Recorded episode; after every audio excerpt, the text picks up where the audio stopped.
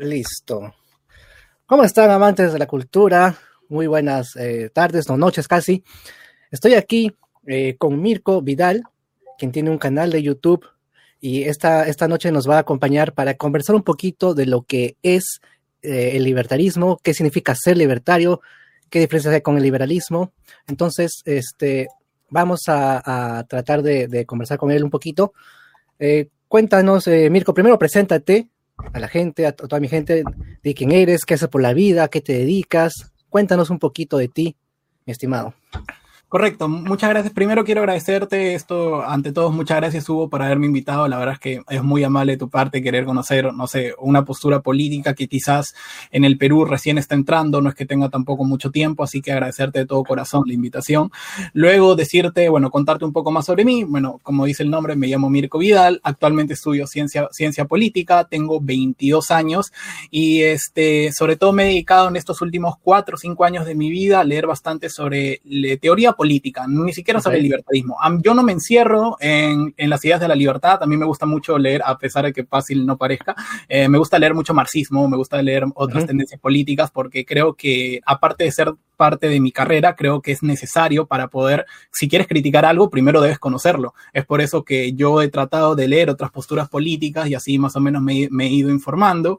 Y así que, bueno, mi filosofía este, se trata de siempre respeto. Es por eso que cuando, bueno, te he citado en algunos videos, este, siempre he tratado el respeto, siempre, te he tratado del respeto y si, mira, si estando en mi canal solo no, no te he insultado o no me he burlado de algo de ti, imagínate este, este acá, no va a ser diferente. Así que le digo a la gente que yo siempre me voy a expresar, o sea, voy a ser firme en mis convicciones políticas, pero, pero siempre desde, desde respeto. Atacamos ideas y nunca personas. A veces la gente quiere ver ahí salseo, ¿no? Quiere ver... Ah, este, bueno, pero no, no, hay problema. Eh, lo que primero quiero preguntarte es eh, lo básico, porque aquí eh, de repente hay muchas personas que no conocen o de repente les parece novedoso esta, esta idea, estas posturas.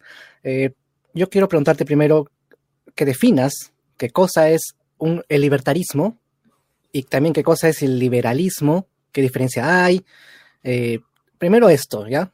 Para, como algo básico, a grosso modo, en términos sencillos, para que cualquier persona lo pueda entender. Correcto.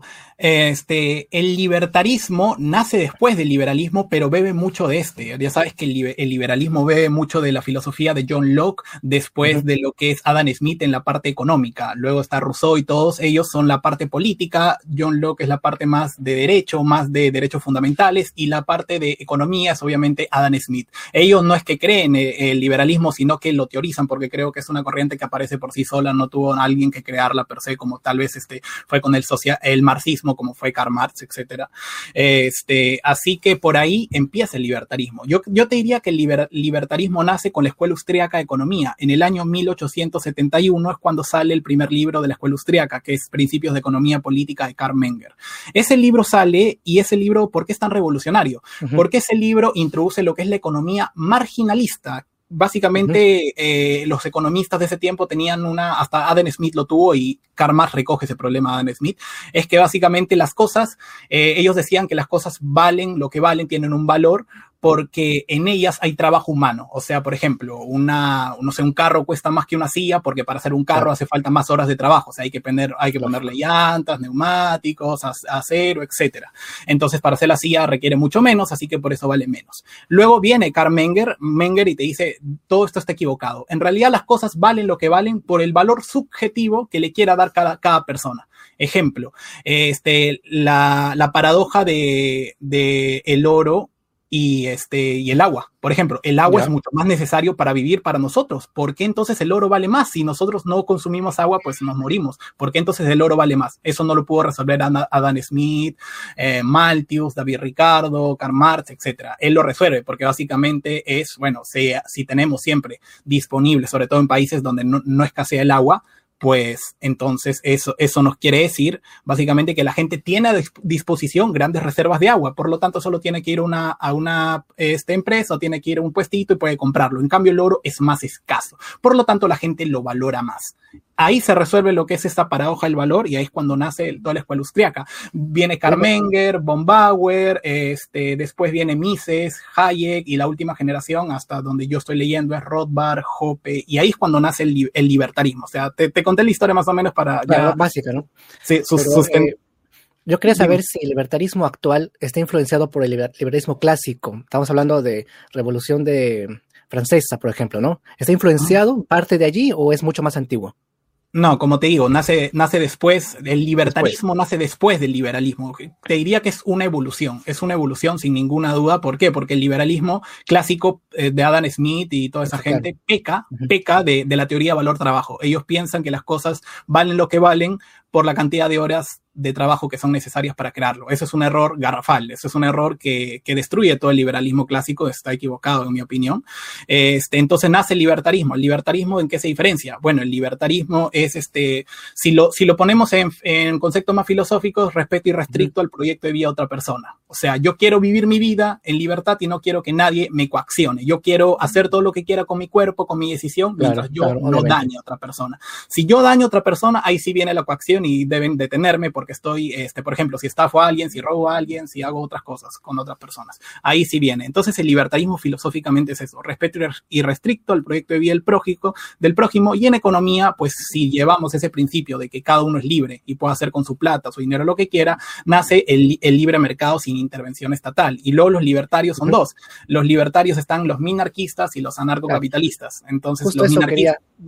Dale. Justo, eso quería, quería preguntarte, porque a eso quería llegar, porque yo no sé si, si considerar el libertario total a una persona minarquista, o primero hay que explicar a la gente qué cosa es el minarquismo, qué cosa es el anarcocapitalismo, los ANCAPs, ¿no? Hay que, hay que, me gustaría que les cuentes brevemente a la gente, porque de repente hay muchos que recién escuchan estos términos de minarquismo y querían saber de qué se trata. Primero cuéntanos eso. Ok, eh, el minarquismo eh, quiere un Estado que solamente se ocupe de dos funciones, que es seguridad y justicia. Tribunales, carcerías, penitenciarías, eh, policía, fuerzas armadas, etcétera. Solamente eso. O sea, no quiere que el Estado tenga participación económica, bajo de ningún tipo. Eso es el minarquismo. Un ejemplo de minarquista podría ser Ludwig von Mises. Este, recomiendo leer La acción humana de él, que es un libro grandioso. Este, y también sería, por ejemplo, Robert Nozick, que tiene un libro muy bueno que se llama Anarquía, Estado y Utopía. Ellos te, dicen básicamente, ok, no podemos desaparecer el Estado, es imposible, entonces nos quedamos en el minarquismo. Entonces eso queda en, seguridad y justicia. Y ahí, ahí muere la cosa. ¿Y el, Luego viene... capitalismo?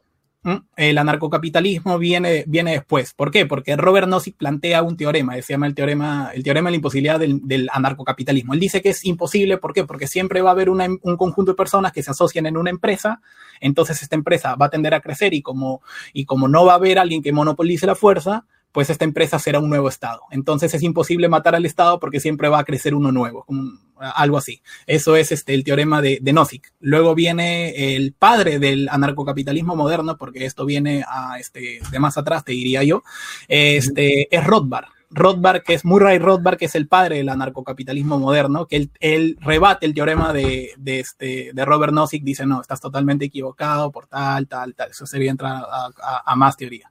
Y, eso, y eso es este, lo que diferencia al anarcocapitalismo. El anarcocapitalismo no quiere Estado, quiere que el Estado desaparezca. ¿Por qué? Porque lo ve como, como, este, como coacción. Por ejemplo, y, ahí vamos a entrar, me imagino que me preguntarás la diferencia entre liberal y libertario. Bueno, básicamente el libertario te dice que los impuestos son un robo. Si un liberal dice que los impuestos son un robo, está siendo incoherente con el mismo, porque el liberal acepta y ve necesaria la existencia de un Estado, porque ellos no ven al Estado como un enemigo, sino lo ven como que, oye, le estás dando muchas cosas, uh, este, le estás cargando funciones. Entonces, que no se meta mucho el, Estado, eso, ¿no? Exacto. Que no se meta mucho. Si, si nosotros le damos muchas funciones, funcionará mal, pero si nosotros le damos algunas funciones, mm, da igual cuáles sean, este, bueno, funcionará bien y protegerá la propiedad privada, la libertad, etc. Entonces el libertario te dice, no, el Estado es un mal. Luego está el minarquista que te dice que es un mal necesario y el anarcocapitalista que te dice que es un mal innecesario. ¿Y tú cómo te consideras? ¿Anarco o un minarquista? Mira, yo, yo, yo voy más por, por lo que sería el anarcocapitalismo, este, pero considero que es, esa filosofía podría ser aplicada en países que ya tienen un cierto nivel socioeconómico establecido. Creo que en el Perú. una bonanza, algo así? Una bonanza, por ejemplo, este, si, yo, si, yo, viviera, si yo viviera en Suiza, en Nueva Zelanda, en Irlanda, podría, podría proponer anarcocapitalismo políticamente, porque son países, sociedades bien ricas, sociedades que ya, ya han pasado un proceso de industrialización, ya han pasado por el liberalismo y pues, se mantienen en niveles de libertad económica bastante buenos, y ahí podría proponerlo.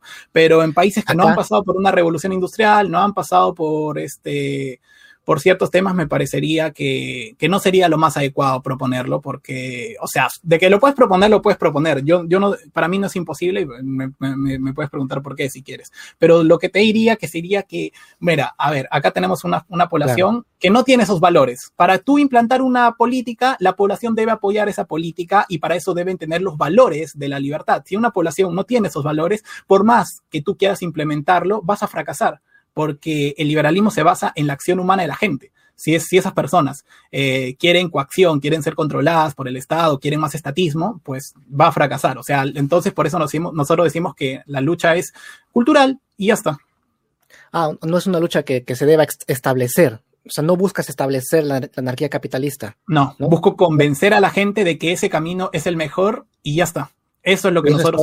Es, es una lucha cultural sí, es una luz.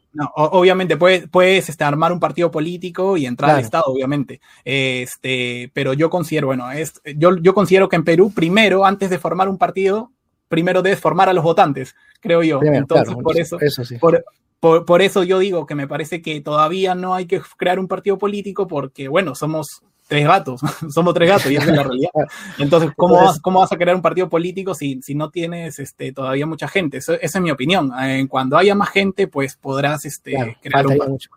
Entonces, ¿consideras que, ¿considerarías que la anarquía capitalista es de momento inviable en el Perú? Sí, en, en el Perú es inviable, totalmente. Eso, eso, tengo, en otros países sí. Por los valores, por los valores que tiene la gente, más no porque no sea científicamente comprobable que eso, eso me ah, parece que sí. Claro, hablando, pisando tierra, bueno, obviamente. pero no, pisando tierra, a eso, eso clarísimo. Claro, pero en, ¿en qué países sí sería viable? Tú me dijiste Suecia, países nórdicos, tal vez Nueva Zelanda, Australia. Sí, países, ya, países, países ya que, sean ricos, que, tengan libertad económica y la gente esté de acuerdo con esos valores. ¿Qué país ahorita es, tiene una anarquía capitalista ahí implantada? No, ninguno. Eh, ¿Pero están algunos en vías de hacerlo?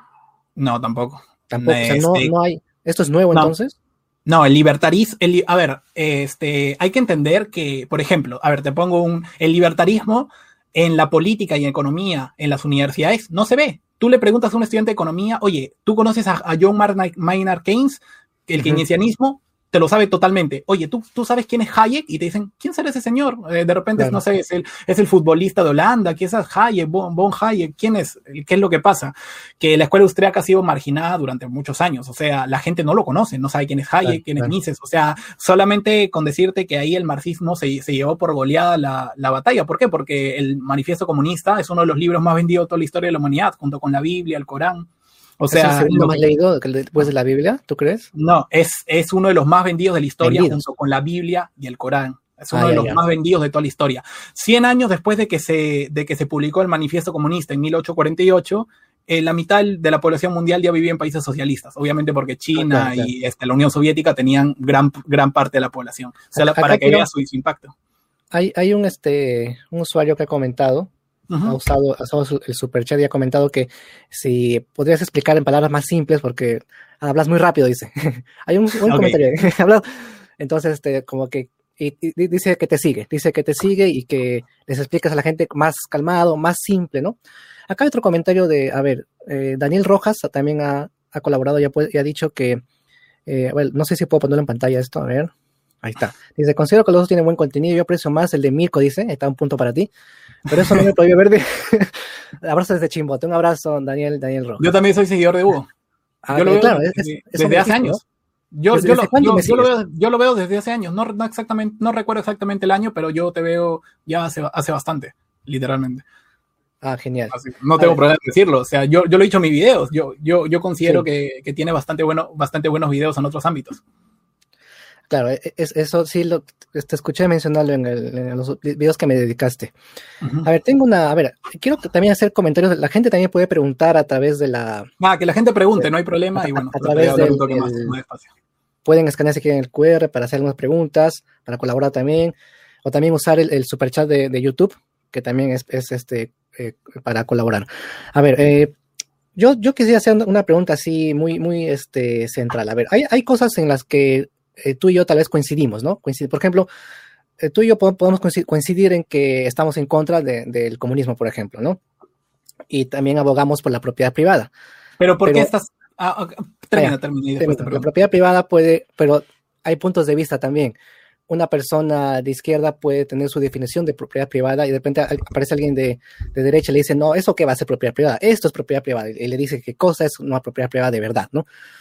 Me gustaría que esa definición de propiedad privada y por qué la defiendes. Bueno, yo, también la defiendo, pero tengo, este, tengo mi concepto de eso. Tal vez tú tienes otro concepto distinto. hay que compartir acá las ideas. Cuéntanos, eh, ¿qué es para ti propiedad privada?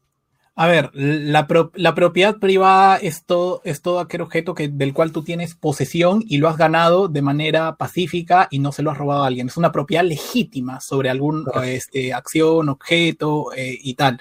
Este, eso es la propiedad privada. Debe ser legítimo. Si no es legítimo, me refiero a que si lo has robado, lo has hurtado, etcétera, este, pues obviamente no es legítimo y se te puede quitar porque lo has obtenido de manera violenta. Siempre debe ser de manera pacífica. La propiedad privada es todo, todo, lo que tú, todo lo que tú tengas. De repente la propiedad la propiedad privada para otras, otras tendencias políticas es distinta. Pero para nosotros es eso, todo lo que tú poseas, sea tuyo, sea de tu propiedad, es tu propiedad privada, ya sea un celular, ya sea un, este, no sé, un vaso con agua, un cubo de Rubik, este, tu computadora, todo es tu propiedad privada. Y por lo tanto tienes este, totalmente, para nosotros debes tener total libertad para defender tu propiedad privada de cualquier agresión tu casa, este, tu familia, todo eso debe tener protección total y que para nosotros la propiedad privada es, es inviolable, es inviolable porque sin propiedad privada eh, de ahí vienen las vienen todas las otras libertades. Yo creo que los podríamos decir, bueno, es, entraremos en la definición de derecho, pero podríamos decir que otros derechos vienen a partir de la propiedad privada. Sin propiedad privada, para mí es imposible realizar otros derechos que quiere, por ejemplo, la socialdemocracia. ¿Qué derechos, por ejemplo? Ah, por ejemplo, te dicen eh, derecho a la, a la salud, por ejemplo, derecho a la salud. Eh, para los libertarios, este no, es un derecho, tenemos otra definición. No, no es un derecho, tenemos otra por qué no es un derecho. Pero sí, después te explico. Eh, la, propiedad privada, si nosotros la eliminamos o la estatizamos, o sea, la hacemos propiedad, propiedad pública, ocurren ciertos problemas. Eh, el, el, problema que, por ejemplo, este no es de la escuela austriaca, pero es una persona que aportó mucho a las ideas de la libertad, que es Milton Friedman, que es de la escuela de Chicago él es de la escuela de Chicago, eh, él decía básicamente que hay cuatro maneras de gastar el dinero. Y la primera, para no hacerlo largo, la primera es gastar tu dinero en ti mismo. La segunda es gastar tu dinero en otra persona. La, tercera es gastar eh, el dinero de otros en ti mismo. Y la cuarta, que es la peor, es gastar el dinero de otros en otros. Esa es la manera en que gasta el dinero el Estado. Ahí no ahorras, no economizas, no sabes lo que quiere la gente, etcétera. Eso es lo que pasa. Cuando tú haces propiedad pública, pues justamente ocurren colas y solo hay que ir a, los, hospitales públicos de Perú. Según este, varias encuestas, donde tienen más satisfacción los, los ciudadanos es cuando, por ejemplo, están terciarizados, por ejemplo. Cuando hay participación público-privada, donde hay más y ya es total que llega al 95% de satisfacción en las clínicas privadas, según los propios usuarios. Y baja mucho cuando es eh, hospitales públicos. Ahí me puedes preguntar otra cosa. Ah, ya. Aquí este, hay un usuario llamado Daniel Rojas que ha vuelto a comentar diciendo, respecto a la parte académica, confirmo, estudié en Trujillo y Lima y ninguna tocaron la escuela austriaca, sin embargo, veo que sí en la UPC. Eh, es algo que no enseñan las universidades, ¿no? Esto de, las escuelas austriacas, de chicaguenses también, que me has mencionado, de Friedman, por ejemplo. No, no, enseñan. Acá Beto dice, acá un usuario llamado Beto dice, me tomo, me tomó por sorpresa esta entrevista, ahora mismo hago mi popcorn, dice, sabían que existe el, exorcismo al revés, el demonio le dice al cura que salga del niño. es un chiste que hecho. Se ha puesto cinco lucas para contar ese chiste. La gente, pueden donar, a, toda, a toda la gente que me sigue pueden donar uno, no hay, no hay problema y nosotros podemos leer el, la donación. Muchas gracias. Después, cuando, cuando hagamos en tu canal, también a ti te, te donarán. Sí, por supuesto, gente, donen y así por, pueden ayudar a Hugo a que siga con su canal.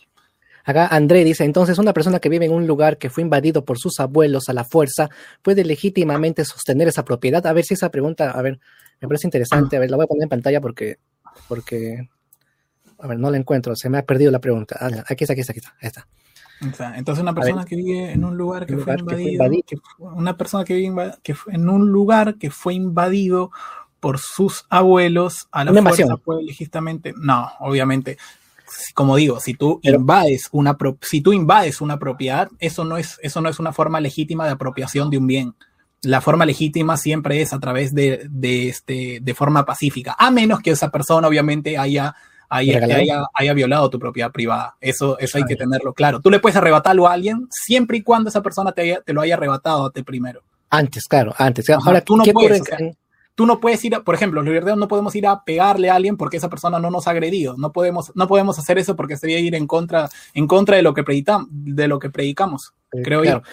¿Qué sucede con... Hace poco hu- hubo invasiones en, el Morro Solar, ¿te acuerdas? No sé, yo. no sé si has visto.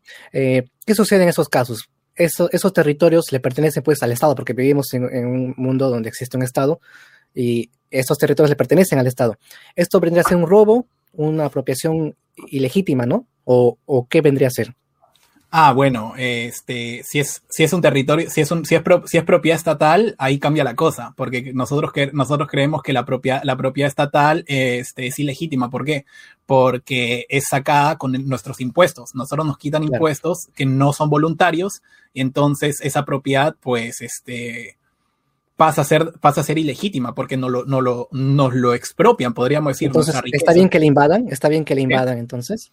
Po- podría, podría decir que no me, no me molesta, podríamos decir, porque es propiedad estatal y mientras más propiedad tenga la gente, este, yo, me, yo, yo estaría bien, no hay problema. Este, mientras más cosas ten, mientras menos cosas tengan los políticos para controlar, yo perfecto.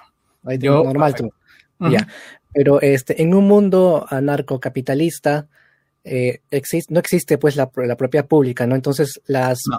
estos, estas, estos territorios, estos terrenos que supuestamente no son de nadie, ¿de quién son entonces? Ok, te, re- te respondo básicamente con esto. Sí. Este, en el ANCAP, en el, en el anarcocapitalismo, nosotros no podemos saber, esto te lo dejo ya desde claro antes que vengan las preguntas, eh, nosotros Ya, en el anarcocapitalismo no podemos saber a ciencia cierta cómo sería una sociedad anarcocapitalista, pero te explico por qué.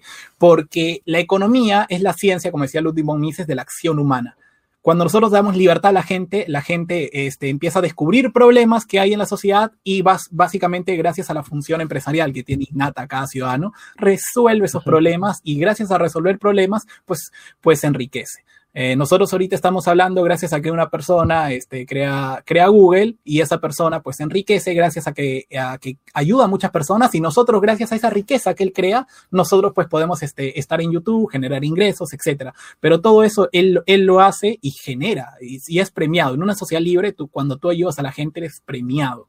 Y ese, y ese premio pues incentiva a que sigan descubriendo nuevas soluciones a los problemas. Y respondiendo la- a la pregunta, el anarcocapitalismo yo no te puedo decir, mira, la sociedad funcionaría así, así, asá, habría tales vuelos, porque Rothbard, por ejemplo, el- el, eh, te dice, mira, yo no sé a ciencia cierta cómo funcionaría. Es como te pongo este ejemplo, es como que nosotros nos independizamos de España y mucha gente dice, oye, ¿cómo vamos a vivir sin la corona española? O sea, si, si ellos este, nos están ayudando, etcétera, ¿cómo vamos a vivir? Claro. En ese, en ese ejemplo yo no te podría, yo no te podría decir, mira, Lima va a tener más distritos, se va a expandir por el oeste, se va a expandir por el norte, se va a expandir por el sur. Eso lo decidirá la propia gente en libertad. Yo no sé lo que va a pasar. Y bueno, Lima creció, creció como tal, así bueno, gracias a muchas intervenciones estatales, sí, este, pero también gracias a la acción humana. Sin intervención estatal, pues la ciudad puede crecer hacia el oeste, hacia el norte, puede achicarse, puede agrandarse, no lo sabemos. Básicamente es en la sociedad en libertad no podemos planificar. Eh, justamente este, eso, a eso Ah, voy, eso. que no se puede planificar lo que la acción humana. Eh, o sea, el- en un mundo narcocapitalista como que no hay leyes, ¿no? ¿Qué? No, no, no, sí, sí hay, sí hay leyes, sí hay leyes, ¿Qué sí hay ley? leyes. En comunas, en comunas hay leyes. ¿Eso no es una forma de sociedad o Estado? No, no, No. es una forma, es una forma de sociedad, pero no es una forma de sociedad invasiva. Eh, una sociedad invasiva, eh, que es el Estado, es cuando te quitan tu dinero sin que tú, sin que tú Claro, lo, lo consientas. Si en, una es sociedad, que- si, en, un- si en una sociedad privada te dicen, ok, tú para vivir acá te podemos cobrar, no sé, este, mi- mil dólares mensuales, tú, tú estarás en libertad si aceptarlo o no. Pero es voluntario. Ah, claro, bueno, eso sí, eso sí, voluntario, claro. Es voluntario. Sí, Mientras la- sea la- voluntario, sí. Es como que si no te regalan algo es voluntario. Mientras sea Claro, si voluntario, regalan- todo, es legítimo mientras sea voluntario. Ahora, eh, has mencionado acerca de que quien hace más empresa, quien genera más, como Google, por ejemplo, que el que ha creado Google ha hecho posible que ahorita tú y yo estemos conversando en un canal de. YouTube, por ejemplo, ¿no? Y que generemos ingresos y todo. Entonces tú dices que se aplaude a, a las personas que generan esto, ¿no? Eh, que deberían, este, no sé si para ti deberían pagar menos impuestos, las personas que más ganan, porque justamente hacen la, crean más puestos de trabajo, por ejemplo, ¿no? y, esto yo lo comenté en una conferencia en Tacna, yo di una conferencia diciendo que, porque ahí eh, había una discusión sobre si debían ingresar las, empresas chilenas a Tacna. Actualmente las empresas chilenas no ingresan a Tacna porque hay una ley que prohíbe hacer eh, negocios, negocios extranjeros a, una distancia del límite, de, la, de, la, de la parte en la que está el límite entre Chile y Perú. Entonces, eh, si esa ley se eliminara, entonces podría entrar a Tacna empresas como Saga Falabella, Ripley, todas estas chilenas podrían entrar. Solamente está Plaza Vea, no puede entrar metro siquiera porque hay esta, esta, esta limitación. Entonces, este, yo comentaba, si esto se elimina, entonces podría ingresar, podría generar puestos de trabajo, porque no, no tiene mucho sentido que se, que se haga esto. Y también comenté que eh, hay una idea de exonerar de impuestos a empresas grandes, porque justamente hacen, hacen, dan trabajo a mucha gente, entonces como, como premio a eso se les exonera sus impuestos. ¿Tú estás de acuerdo con esto o deberían pagar más impuestos quienes más ganan? No, te respondo lo último. Eh, a ver. De repente te sorprende esto, pero yo estoy, yo estoy en contra de las exoneraciones de impuestos. Yo creo. Estás en, contra. Sí, yo creo en la igualdad. Pero eres No, sí, pero escucha, pero escucha. yo estoy en contra de eso pero yo, pero como creo en la igualdad ante la ley, yo quiero que todos paguen lo mismo y quiero que todos paguen nada. Entonces me parece injusto que hay empresas que se le exoneren impuestos y el ciudadano tenga que pagar sus impuestos. Eso me parece recontra injusto, a pesar de que creen puestos de trabajo.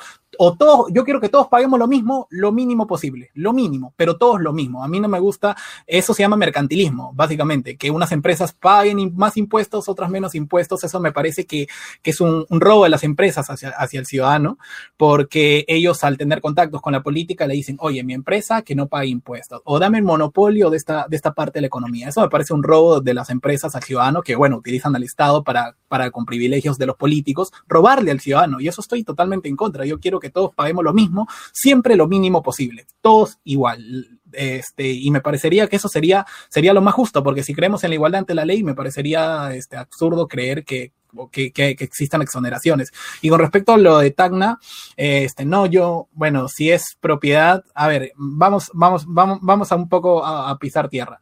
Si es propiedad de Tacna, pues que ellos hagan, ellos hagan lo que, lo que se le venga en gana, pero eso les va a afectar, obviamente. Yo creo que mientras más, según los datos, este, y esto creo que los datos me avalan, según más libre es una economía, está más próspera todos los datos que tengo es que mientras más una economía se abre, más hay, hay menos intervención estatal, es, sus ciudadanos son más ricos, viven más, hay menos ataques terroristas, menos pobreza, menos hambre, y un montón de indicadores. Todo gracias, a, por ejemplo, al, al Heritage Foundation, que es una, una, un, este, un think tank que hace un estudio anual sobre los, las economías más libres. Y curiosamente, las economías más libres les va mejor, siempre, en todo, en todo lugar. Yo una vez hablé con un libertario, bueno, eh, eh, una conversación que tuve cuando estaba visitando Chancay, y me comentaba que, que algunas políticas socialistas sí podrían aplicarse, pero ya en estados que tengan bonanza. Así me comentó. Por ejemplo, Nueva Zelanda está aplicando ahora este, más impuestos a, más ricos y menos a más pobres. Entonces, eso lo trajeron a colación acá el Perú y muchos dijeron, no, pero eso es Nueva Zelanda, pues Nueva Zelanda puede darse el lujo de hacer eso porque, porque es un país con bonanza, entonces puede darse el lujo de aplicar algunas políticas socialistas, no tan extremas, pero, eh, pero acá en Perú no todavía, porque primero es inversión, primero vamos, partamos desde ahí y luego ya hagamos eso, eso. ¿Tú opinas lo mismo o crees que debe ser al revés? No, eh, el libertario que te comentó eso sí, tiene razón. A ver, ¿Tiene razón? no, sí tiene razón. ¿Por qué? Porque nuestras sociedades, a ver, nosotros tenemos este, sociedades, bueno, nuestra economía no es una economía de libre mercado, es una economía social de mercado. Eso hay que dejarlo bien, bien, bien claro. Lo mismo me dijo este, Nosotros no tenemos la riqueza que tienen este, esos países. Este, ellos se dan el lujo cuando ya su, sociedad está bien capitalizada, tienen mucho capital, mucha libertad económica, se dan el lujo de poner políticas de bienestar, de, redistribución de la riqueza y por lo tanto pueden seguir generando economía, pero a la vez pues les traen renta a los ciudadanos. Yo lo veo mal, yo lo veo mal que les traigan renta a los ciudadanos, pero a pesar de que les extraigan renta, esos ciudadanos tienen lo suficiente, bueno, les quitan eso, porque los impuestos en los países nórdicos son bastante agresivos, les quitan todo eso y aún así tienen para comprarse un auto, ahorrar para una casa, o sea, su nivel de vida se ve disminuido por el Estado, lo cual eso sí estoy en contra, pero no, no les afecta tanto porque, por, por ejemplo, en Argentina. Argentina, por ejemplo, es un país que tiene unos impuestos nórdicos con una riqueza pues latinoamericana. Este, eso eso no, no es compatible. Primero tú tienes que generar la riqueza y después, si, si, si la población quiere, redistribuirla. Este, por ejemplo, Milton Friedman decía, copien lo que hicieron los países ricos para volverse ricos. No copien lo que hacen ahora los países que son ricos, ahora que son ricos. Ah, ya, ya. O sea, no debemos copiar, digamos, lo que está haciendo Noruega o Finlandia, sino cuál es tu idea, que copiemos el, ¿qué, ¿Cómo vamos a copiar ricos ellos y no lo que hacen ahora que son ricos. ricos. por ejemplo, copiar el nivel de vida de una persona muy adinerada, eso no te va a sacar de la pobreza, eso te va a volver más pobre. Acá hay este, varios comentarios, por ejemplo, dice aquí eh, eh, Ken Kanashiro, no, Jen Kanashiro dice, menciona un, autor diciendo, Arthur Waldron habla de China y su modelo económico que sigue el libertarismo hasta cierto punto. ¿Es, una China, ¿Es China una paradoja para el libertarismo o no? No, no, por supuesto que no. Lo que, lo que hace China, a ver, China este, era un país que se estaba cayendo a pedazos con niveles de pobreza del África subsaharianos en la época de, Mao Zedong.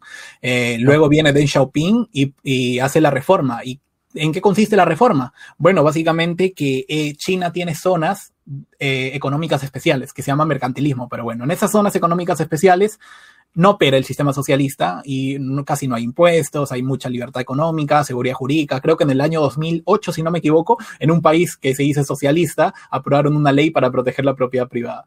Este es algo súper paradójico. Este, y en esas zonas, eh, por ejemplo, Shanghái, Shenzhen, etcétera, este, no opera el sistema socialista, opera un capitalismo bastante fuerte, pero es un capitalismo como yo, yo, yo lo vería como que, bueno, sí, obviamente saca a la gente de la pobreza, pero crea bastante inequidad, podríamos decir, que crea inequidad y crea la sensación de que o el capitalismo favorece solamente un grupo, porque los que viven en esas zonas económicas especiales lo pasan muy bien, pero la gente que vive fuera de esas zonas económicas especiales dice, ah, el capitalismo solamente favorece a los ricos, entonces hay que rebelarnos. Entonces, eso, eso, eso es lo que pasa y generalmente cuando hay mercantilismo, hay intervención estatal, unas personas se benefician y otras no, y eso yo estoy en contra. Ah, claro. Eh, también acá dice alguien, eh, un usuario llamado El Lobo 3000 dice así, ah bueno, te hace una crítica eh, sobre los videos y menciona que deberías... Ya, este, normal, no hay problema. Normal, le digo. dice que en tus videos haces mucho en contra de Castillo y no hablas nada de Keiko, dice. No hablas nada de Keiko. Dice, mucho te vas en contra de Castillo, no, no eres este equilibrado, ¿no? No criticas también a Keiko, que también debe ser criticada. ¿Qué le dirías a, este usuario?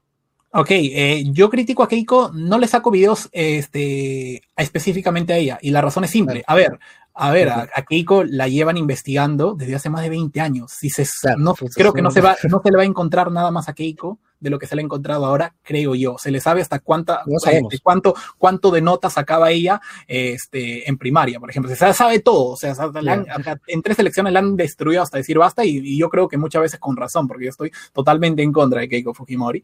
Eh, aparte, segundo, hablar de Keiko, hablar de Pedro Castillo trae muchas visitas, eso lo, lo, debes saber tú, trae muchas visitas. Y tercero, yo, este, si me pones una balanza, yo la verdad es que estoy en contra de ambos, como no tienes ni idea de Keiko, porque me parece una mercantilista, estatista, intervencionista, populista, eh, asociada, asociada a los casos de corrupción, a pesar de que todavía no se sentencia, me parece que hay muchos vínculos, etcétera, que está rodeada de malas personas, etcétera. Y, ¿Por qué no lo dices en tu video? ¿Por, qué, tal, vez no lo dices en un video? Pues, también trae visitas a hablar de ella. Alucina que a mí no me genera mucho hablar de Keiko, me visitas hablar de Keiko. Por ejemplo, tengo el plan de, Pedro Castillo, eh, tengo ese video tiene 100.000 visitas. El plan de Keiko tiene 20.000. Literal. Ya, claro. Literal, eh, eso es lo que no se quiere la audiencia, etcétera. Este, y bueno, como. traería yo, yo creo que sí trae, porque yo he hablado también de Keiko. Puedo, hacerlo porque no quiero tampoco que se me vincule a Keiko Fujimori, yo no la apoyo para nada. Lo que sí estoy más en contra, o sea, si tú me pones una mercantilista, estatista, intervencionista, que va a subir impuestos, que quiere aumentar el presupuesto en educación, este, eh, a pesar de que estamos en déficit fiscal, y luego tenemos a, un, a una persona con, en un partido marxista-leninista o sea, si, me pones a escoger entre el mal menor, yo creo que sería Keiko. Eso te lo digo desde ya, pero no me gustan para nada. Si sale Keiko, no lo sé quién saldrá, pero si sale Keiko, desde el día uno yo le he dicho a mi audiencia que hay que criticarla y hay que sacarle 10.000 videos. Ahora, en vez de video de Castillos, tendrían que sacar videos de Keiko criticándola todo el día porque no creo que haga las cosas bien. ¿Y ¿Tú crees que hay libertarios que sean fujimoristas? ¿Conoces? No, no, no, no, no, no, no, no, no. No, oh. no, no, no. Eso, no, no, hay, debe haber no, por ahí alguno. No, no, no. no, no que, o sea, el fujimorista es, es, personalista, el libertarismo está en contra de cualquier personalismo.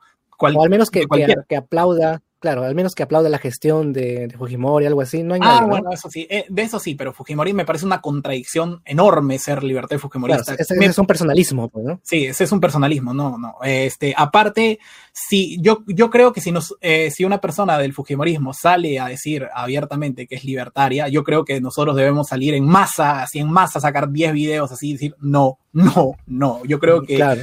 yo creo que el, eh, si se nos asocia a la ciudad del Fujimorismo, creo que no nos va a ir bien porque no tienen nada que ver, literalmente no tienen nada que ver. Fujimori, Fujimori este, ni siquiera fue liberal, o sea, fue una persona que fue convertida de la centroizquierda a una, a una centroderecha este, y tal, pero... También nos sigue mucha gente de izquierda, he visto a, a Keiko, hay gente de izquierda, digamos, de, de asentamientos humanos que la siguen, ¿no? He visto también, he notado. Pero bueno, no, no puedo especificar mucho.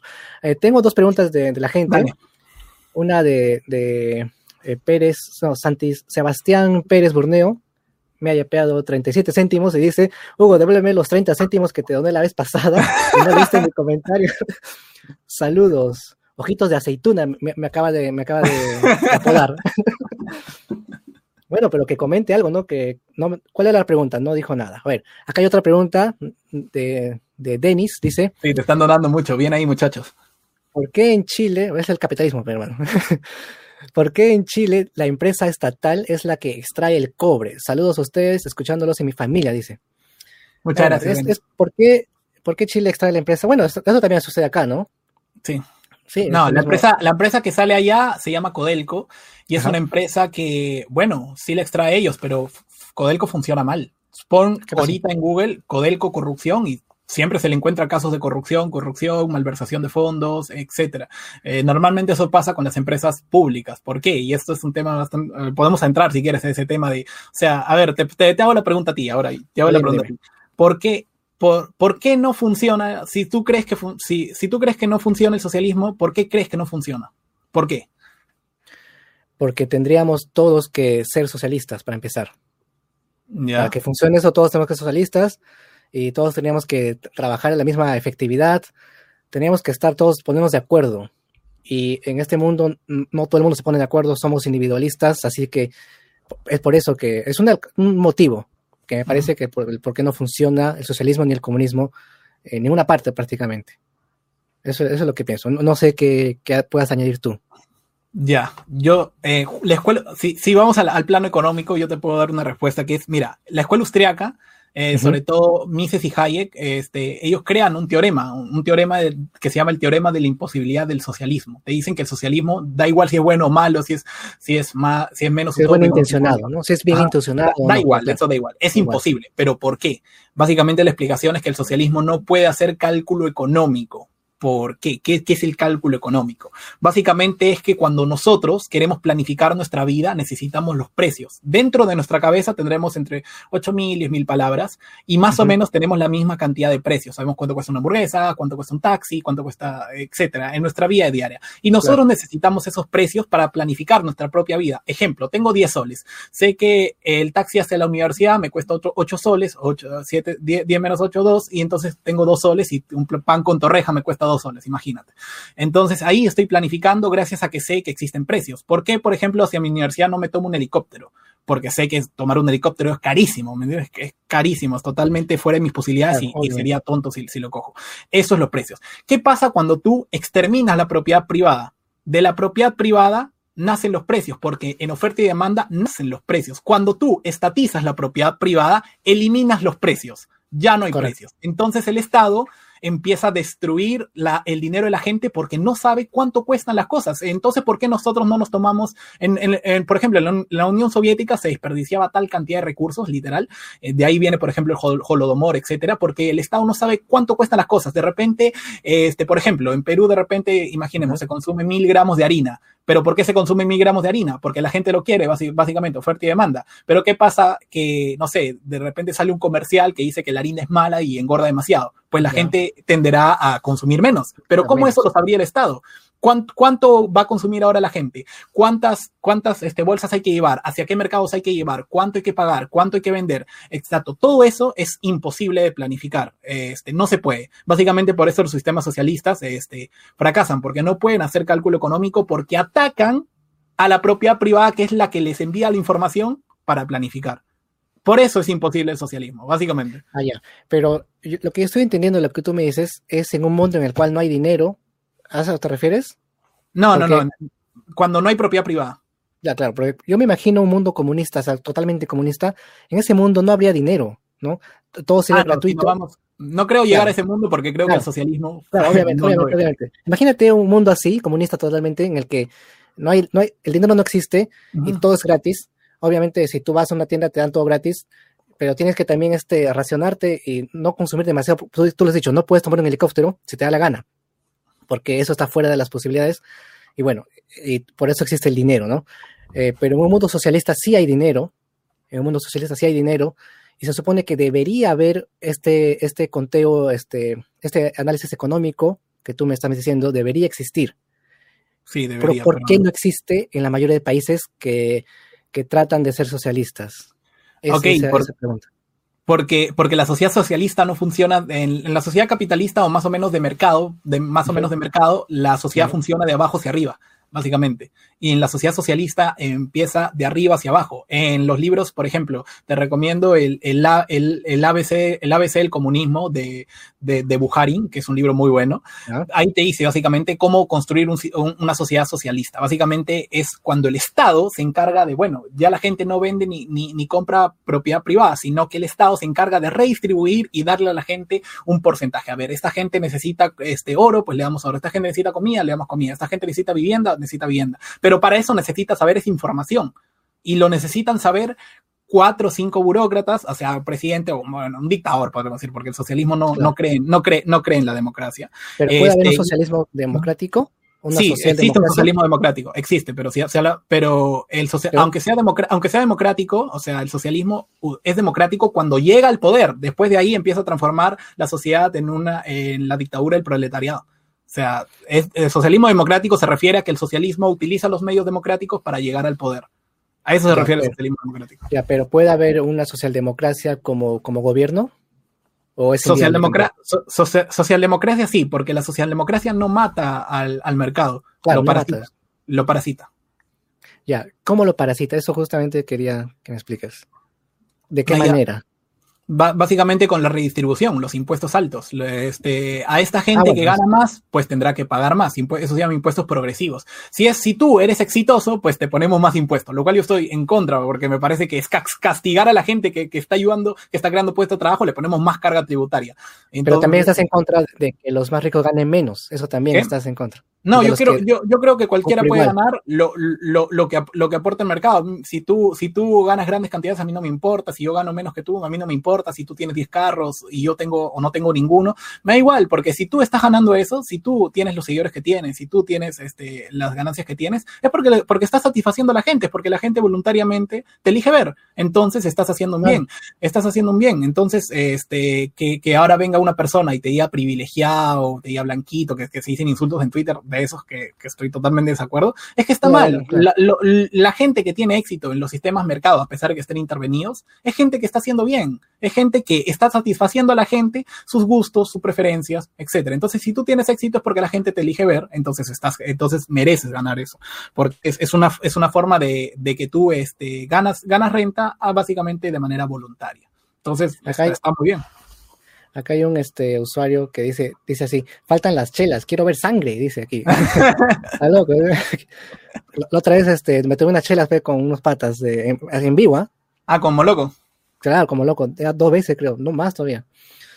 Acá dice, hola Hugo, yo sigo a Mirko, está, dice, acá, acá te critica, ¿eh? dice que estás parcializado en cierto punto en una postura que es la, la minarquía, la minoría burguesa, dice. Es lo que dice que solo ves la, minoría burguesa y que gana, que gana la democracia, dice aquí. Bueno, eh, es cierto que tú te fijas solamente en la minoría burguesa. ¿A qué, le, ¿A le llamas esto de ser aburguesado? Esto, esto creo que también es, es, una, es un adjetivo que normalmente la, izquierda lo dice, ¿no? Es, esos liminitos aburguesados, dicen, ¿no? No, este. ¿Tú te enfocas en eso? No, no, no, obviamente no. Yo, yo, yo defiendo la libertad de, todas las personas por igual, independientemente si, si, ganan más, si ganan menos, si tienen más, si tienen menos. Yo, yo, yo creo en la libertad de todos y no creo que una persona deba tener privilegios, por eso no creo en, este, en, los, en las exoneraciones tributarias. Creo que todos debemos pagar lo mismo por igualdad ante la ley, siempre bajo y lo mínimo posible, pero todos por igual. Este, me parece, me parece que mis ideas no ayudan a un, si tú lo quieres ver de forma marxista, pues lo veo de forma marxista yo creo que mis ideas no ayudan a una clase eh, social específica. Yo creo que si tú ves los datos, o si nos vamos a un tema más utilitarista, si, si ves los datos, este, en los países más libres, los extractos más bajos de la población que ganan menos dinero son los más, son los más favorecidos. Por ejemplo, o sea, si vamos al tema utilitarista, la gente que menos tiene es la que más gana. Ah, y también te quería hablar de un concepto, sí, el concepto de la propiedad ilegítima. Por ejemplo, eh, en los sistemas que no son 100% libre mercado, eh, por ejemplo, el Estado da concesiones. No voy a mencionar exactamente qué empresa, pero más o menos tú sabes qué, empresas tienen monopolios. Esa propiedad es ilegítima. Esa propiedad es ilegítima, ¿por qué? Porque se, se consigue renta gracias a que el Estado pone barreras a la libre competencia. Ahí tienes muchos monopolios en el Perú que no deberían ser monopolios y Entonces, que las empresas empresas este, se coordinan con los políticos y nos roban. Eso es un robo y es una propiedad legítima de los grandes empresarios que nos, nos, nos, explotan, nos roban, básicamente. Entonces, tú estás en contra de los monopolios, ¿no? claro, obviamente. Y, también eh, consideras que los actuales monopolios han sido creados por el Estado o prácticamente, prácticamente los ha suscitado el Estado. Eso lo consideras así. Claro, para, no, para no nombrar ninguna empresa, por ejemplo, para no nombrar ninguna empresa, por ejemplo, la ley de bancos. La, ley de bancos en el Perú este, impide mucho que se, que se genere este se genere nueva competencia en el sistema bancario impide, impide demasiado, es muy caro y por eso tenemos tan pocos bancos, por lo tanto no hay competencia, por lo tanto las tasas de interés son altas, etcétera, etcétera. De eso desencadena muchas cosas. Yo estoy en contra de, de esos monopolios y estoy en contra de esos empresarios que justamente utilizan el poder del Estado que tiene para intervenir en la economía para obtener privilegios. Por ejemplo, si tú eres un gran empresario, tú lo último que quieres es libre competencia. Tú lo que quieres es que el Estado te dé ciertas leyes para que tú operes. Si tú tienes una, una, una aviación de repente o, por ejemplo, una, una aerolínea, tú lo que menos quieres es competencia. Entonces, los grandes empresarios se alían con el poder actual y le roban a la gente porque impiden que, que otras empresas, otros ciudadanos entren a competir y bueno, los precios lo mantienen altos y bueno, le roban a la gente. De eso, eso se llama propiedad ilegítima y eso está total, totalmente mal. O sea, yo estoy en contra de todo eso, este, porque me parece que es ilegítimo y es cuando también las empresas le roban a la gente, si eso es totalmente cierto, siempre y cuando primero se alíen con los políticos, ah, este, restrinjan la competencia y bueno, se hacen ricos. Dime, dime una, cosa, eh, hablando de monopolios, en un mundo minarquista o en un país minarquista, ¿cómo evitamos los monopolios? Eh, porque yo pienso que el monopolio puede suscitarse si dejamos que el mercado se regule solo. ¿Tú crees que, que el, mercado se regula solo y que puede formar monopolios o no? ¿Y cómo evitarlos? ¿Cómo, cómo hacemos para evitarlos?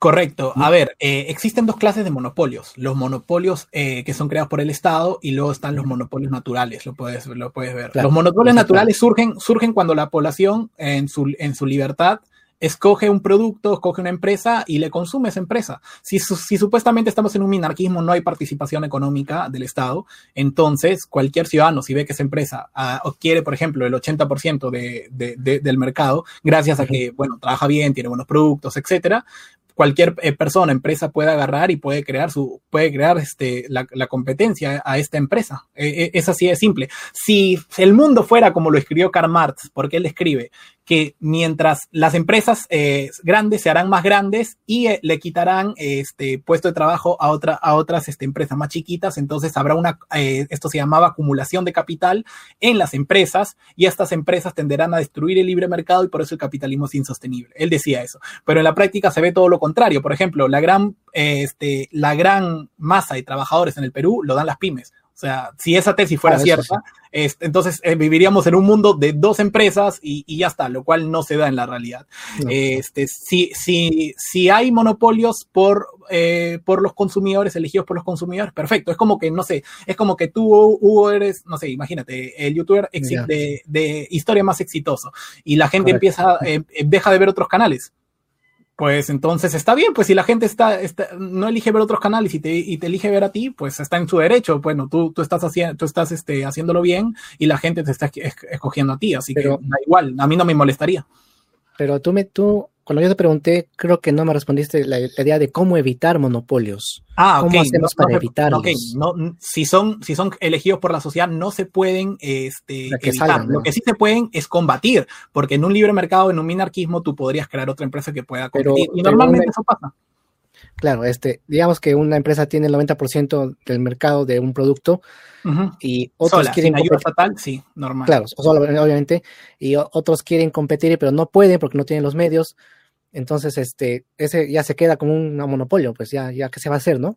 No, normalmente, que normalmente, normalmente no pasa, no pasa eso. Este, ¿Por qué? Porque si nosotros nos vamos, por ejemplo, a países más libres, porque acá los monopolios se quedan, se quedan así para siempre, mientras el Estado impida la competencia. Pero si nos vamos a, otros países este, más libres, normalmente cuando una empresa acapara, acapara el mercado, este, surge otra competencia. Por ejemplo, este, YouTube con la, por ejemplo, la plataforma morada, que no se puede nombrar acá. La plataforma morada es una competencia directa a, este, a YouTube, por ejemplo, que sale en 2016. Luego, este, OF, por ejemplo, ya sabrás qué es, también es otra competencia directa a sistemas como Patreon, pero para más adultos, etcétera.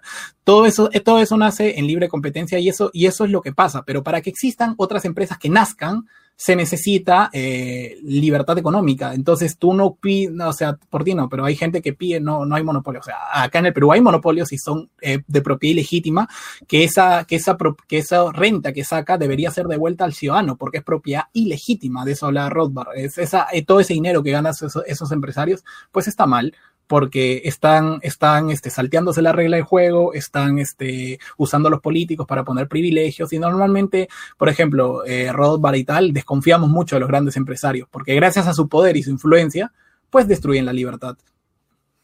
Ah, bueno. En ese sentido, este, creo que quedaría ahí que si un monopolio natural surge y no se puede combatir, queda así, pues, ¿no? Porque es libertad de la gente, libertad de la gente. Cuando deje de operar bien, pues ahora tendrán que salir nuevos competidores. En algún momento otra empresa surgirá, pues, ¿no? Claro, por supuesto. Acá quiero leer todos los comentarios que me están este, comentando aquí. Quiero pasar por todos. Acá dice Juan, Juan Vázquez, dice, la gente quiere vivir como USA o como Europa, pero pide a gritos un gobierno socialista antiempresa. El colmo del peruano, viva la libertad. Eh, eso es una arena que pone. Acá pone otro usuario, dice, Aliaga salió a decir que es libertario, pero no, dice, o sea, pero no es según él. ¿Tú crees que López Aliaga es libertario si él se declarara hacia sí mismo libertario? Él tiene un, creo que, de los trenes, ¿no? Este, este asunto, ¿no? Sí, eh, justamente para no entrar en polémicas, de, este, eh, ya hablamos de la propiedad ilegítima, creo yo. Creo sí, está, sí, está bien, está bien. Y no, no, no, para nada, no es libertario. Él es una persona conservadora. Ser conservador no tiene nada que ver con... No es lo mismo. Ah, justamente a esto quiero entrar. Eh, para ti, ¿existe ser libertario y ser conservador? No, ¿verdad? Porque no, no, no, ser no, conservador, tú quieres cambiar, pues quieres cambiar el sistema. Sería antisistema en todo caso. No, el libertarismo es antisistema, totalmente. Exacto. Eh, tú eres un antisistema entonces. Podríamos decir que el libertarismo es antisistema. Es la verdad. Yo creo que es la verdadera, creo, yo creo que es la verdadera tendencia política antisistema. Si un libertario es antisistema, entonces en el Perú eh, decimos, por ejemplo, que un antisistema puede ser la izquierda, la izquierda antisistema, normalmente comentamos. Entonces, en ese sentido, eh, un libertario es un antisistema, pero no es izquierda. Ese dilema tengo. No, no, es un antisistema. No, es un antisistema, pero es una, pero es una, este, es una posición política totalmente distinta. ¿Por qué? Porque nosotros vamos no solo en contra del poder político, sino como te comenté, en contra del poder económico de estas grandes empresas que utilizan al Estado y a los políticos para, bueno, robarnos. Este, por eso nosotros combatimos a las grandes empresas, aunque sea paradójico. Es lo mismo que, diría un izquierdista, que luchamos contra las grandes empresas que se aprovechan de la gente. Es lo mismo, ¿no? Es lo mismo que, es lo mismo que decimos, porque, este, bueno, ellos lo ven desde otra perspectiva. Ellos, eh, cuando ellos hablan de explotación, los izquierdistas, no te hablan de malas condiciones laborales, no te hablan de bajo sueldo, no te hablan de, de, este, de, de, malos empresarios que, no se le pegan latigazos a los obreros. No, no, no. Ellos te están hablando de una explotación ideológica. Ellos, para ellos, que tú trabajes en una, propia, eh, en una empresa, te están robando porque ellos tienen el concepto de plusvalía, que significa que, eh, este, que la ganancia del empresario está mal. ¿Por qué? Porque el que trabaja, ellos tienen la teoría valor-trabajo, los que operan eh, y crean valor, dan valor porque el trabajo le eh, da valor, este, son los obreros. ¿Por qué tendría que ganar el empresario si el empresario no pone fuerza de trabajo, no pone valor, porque las cosas valen por, por justamente por la fuerza de trabajo, cuánto cuesta hacerlo? ¿Por qué tendría que ganar el empresario si, si él no, no, no pone nada, solo pone la fábrica y los que trabajan son los obreros? Entonces ese es el pensamiento marxista y este, para ellos eso es explotación. Por más que tú le pagues bien,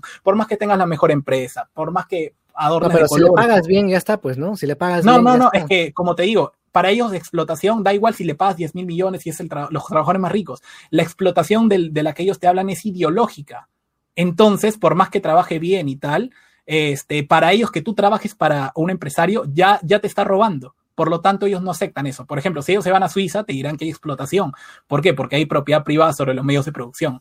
Entonces es una ah, explotación bueno. ideológica. O sea, por más que tú lo intentes convencer, te va a decir, no, explotación, explotación, porque hay empresa privada, básicamente. O sea, da igual las condiciones de trabajo. Acá, acá hay un comentario de un usuario, su nombre no lo puedo leer bien, dice Cesrios, no sé qué es. Bueno, dice así, ¿no? Una empresa que tributa 30 por ganar 100 y otra, y otra 15 por ganar 50 es desigual en términos absolutos, pero igual en relativos. No sé si lo entiendes. Acá dice, añade que defiende la libertad, pero no cree que exista una forma absoluta de interpretar la igualdad en ciertos aspectos. No sé si puedo poner la pregunta en pantalla porque se me ha perdido. O sea, estoy leyendo de la de mi página, de, de, otra página en la que no, no puedo, que no es del. Ah, no, sí, sí, sí, de, de, YouTube Studio, sí. Sí, sí, dice aquí este. Bueno, te lo repito, una empresa que tributa 100 para ganar, no, perdón, una empresa que tributa 30 para ganar 100 y otra que tributa 15 para ganar 50 es desigual en términos absolutos, pero igual en relativos. ¿Tú le entendiste lo que trató de decir? Más o menos, porque tendría que leerlo bien. Lo que más o menos entendí es que, bueno, sí, hay una persona que puede, que, que puede ganar más pero, y otra persona que puede ganar menos y le cobran diferentes impuestos, pero al final terminan eh, pagando lo mismo. Más o menos, más o menos es lo que entiendo.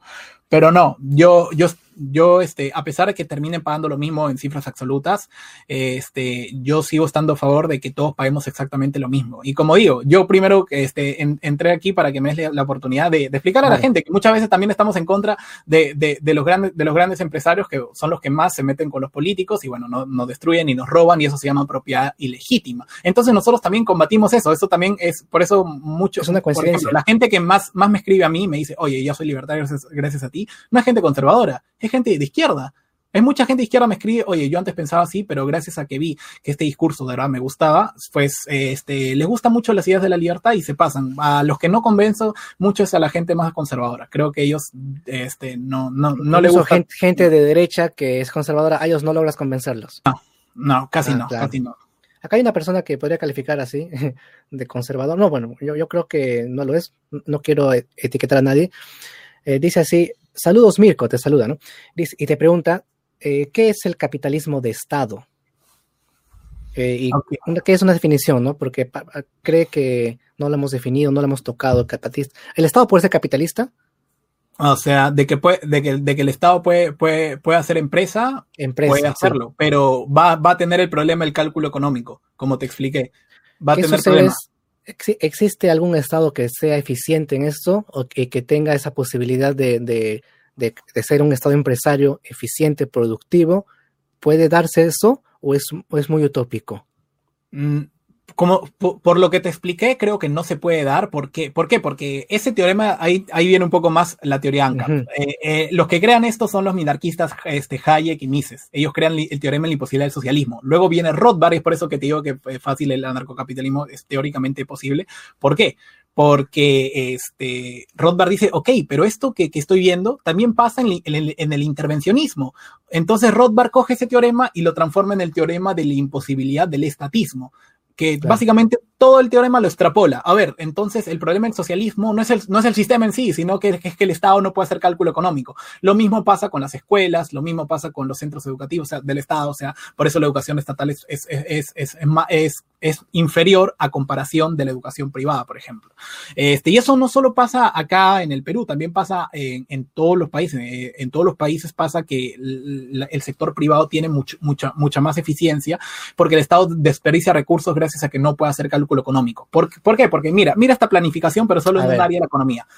En educación, el Estado primero tiene que crear el colegio, tiene que saber cuánto le van a pagar los profesores, cuántas aulas va a tener, cuántas, este, cuántas carpetas va a tener, este, va, va, a ser pizarra acrílica o va a ser pizarra normal, va a ser este, cuántos plumones va a haber, cuánto se le va a pagar a los profesores, cuántos alumnos va a haber, todo eso, todo se planifica. Pero todo, se, tiene que planificar, pero al no haber precios, al no haber fuerte demanda, pues los recursos no se asignan bien. Si estamos hablando de un estado, si estamos hablando de un estado capitalista, él este, pone, o sea, compra a los que producen eso.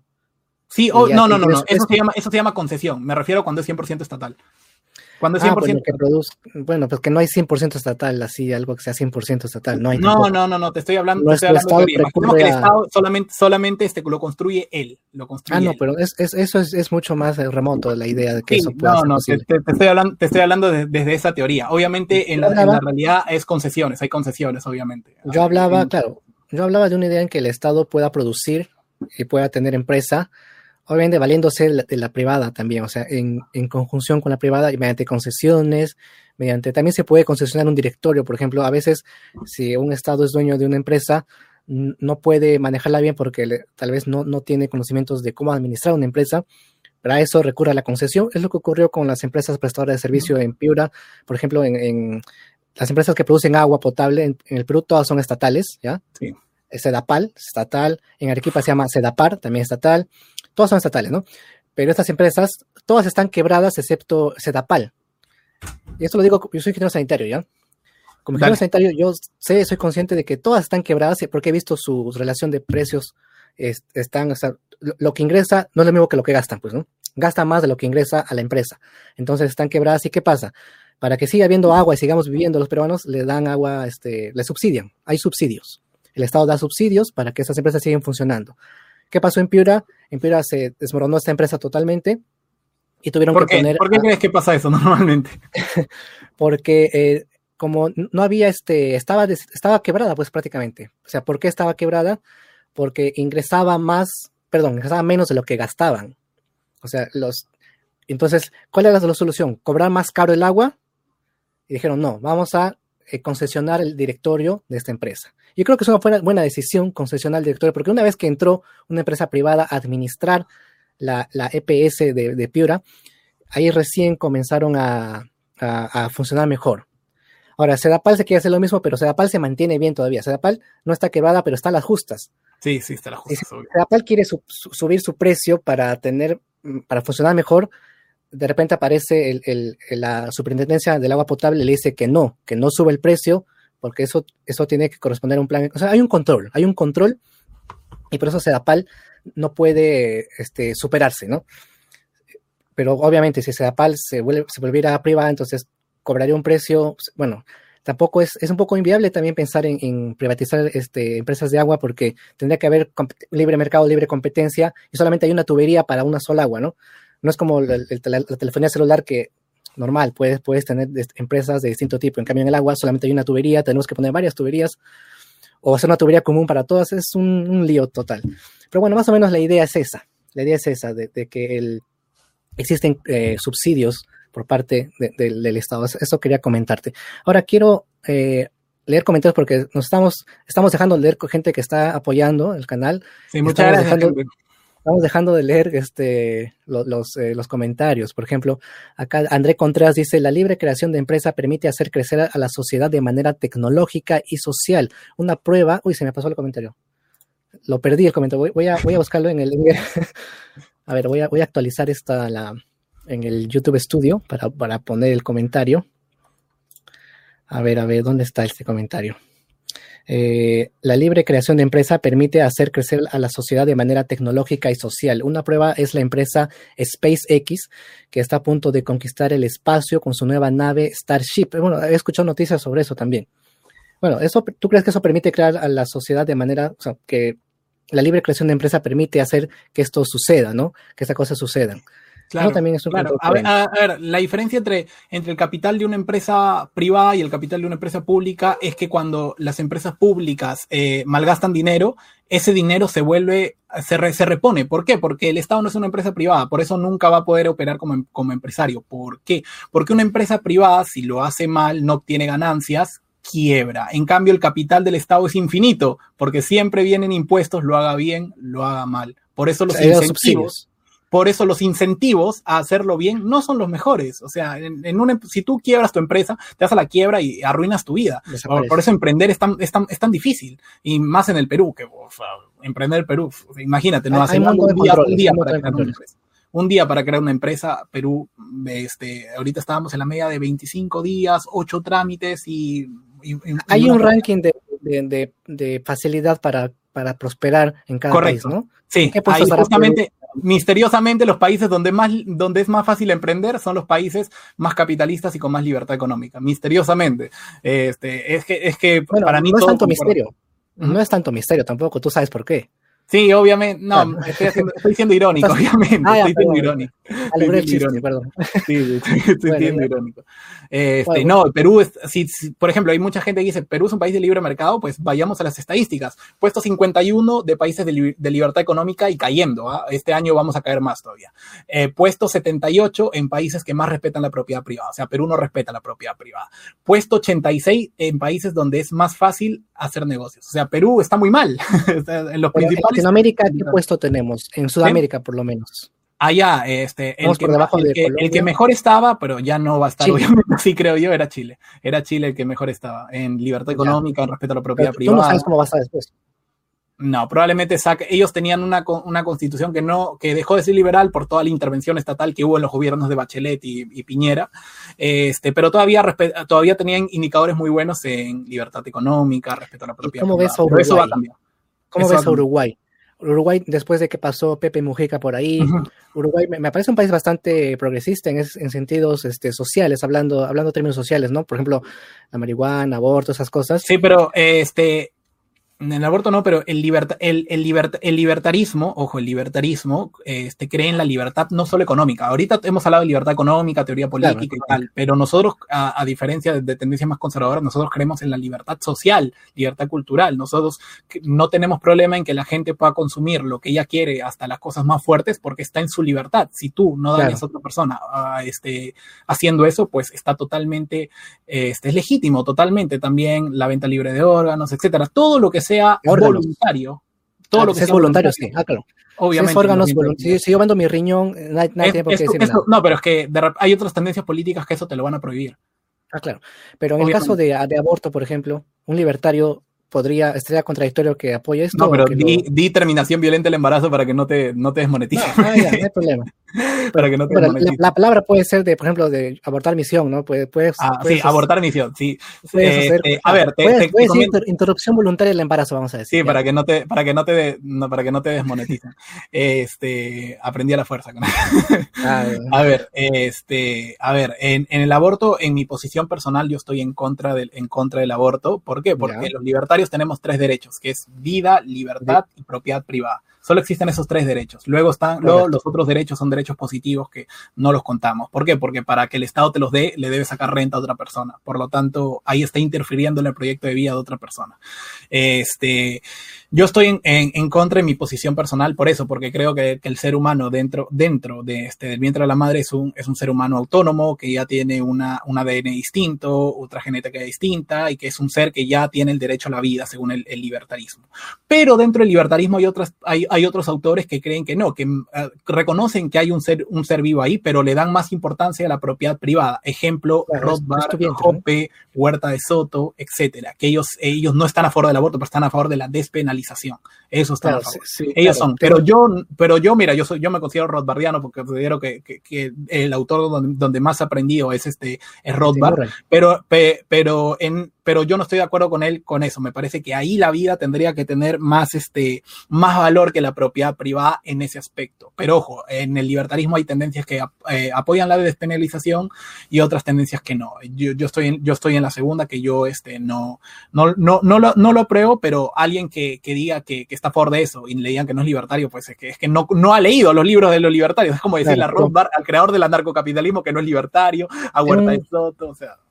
Si, alguien, si alguien te dice, si un libertario te dice, yo estoy a favor del aborto porque es el vientre, que es su propiedad privada, su vientre, tú no le criticarías. Le dirías, bueno, está bien, ¿no? Que seas, que seas no, no, no, obviamente, obviamente me pondría a debatir con él, pero yo no le diría, oye, tú eres un falso libertario. Eso no le diría. Tú, ah, eres un bueno. libertad. No, a ver, Murray Rothbard, Hoppe, o sea, los creadores del libertarismo piensan así y son y, y, ellos son muy conservadores. Ojo, acá hay que hacer este una una este una un inciso. Tú en tu vida privada puedes ser muy conservador o muy progresista, pero eso en tu vida privada. Tú, de repente eres una persona súper conservadora, súper, súper conservadora. Pero eso, si, pero si eres libertario, que eso se llama paleolibertarismo, que esos son los conservadores libertarios, ellos no le imponen ese, esos valores a otra persona. Por eso son libertarios. Por eso los conservadores normalmente no quieren aprobar eh, este, el uso de drogas, por ejemplo. Este, si ellos son paleolibertarios, ellos jamás te, prohibir, prohibirían a ti ni votarían una ley para que tú, este, por ejemplo, no lo consumas porque eso atentaría contra tu libertad. pero ellos realmente en su vida privada son conservadores, pero no son conservadores a nivel político.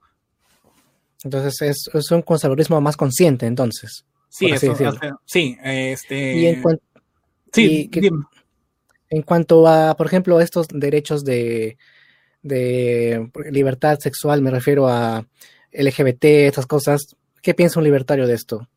¿Lo bueno, una libertad? Eh, o es, ajeno totalmente al libertarismo económico o social en todo caso. No, el libertarismo no es económico, es, eh, defiende la libertad y de ahí nace, nace el, el, bueno, me refiero al aspecto eh, sí, social. Sí, sí, sí, te entendí la pregunta. Eh, en, el caso, en, el caso, en el caso de eso, eh, no tendría que haber intervención estatal si, si una persona quiere unirse libremente contra, eh, eh, en favor de otra persona, quieren unirse libremente, no hay problema. Es que ellos pueden hacer eh, con su vida lo que quieran. Ah, son libres. Pues. Sí, obviamente, no tendría que haber intervención estatal. Yo, yo estoy en contra de que el Estado pueda casar gente, esto debería ser por empresas privadas y tal. Si el Estado pone trabas de decir no se puede casar, está mal. Está, mal. ¿Sabes cómo se llama eso? Estatismo, intervencionismo. Al igual que en la economía, tú pones así, este, está mal que, que el Estado se mete en la vía social de la gente. Eso está mal, eso el libertario no, no, lo, no, no lo aprueba. Este, las, las personas pueden ser libres de, de, casarse porque están en su libertad, de su propiedad privada y tal. Y ahora, y ahora el considerarse, si un hombre se considera mujer o viceversa,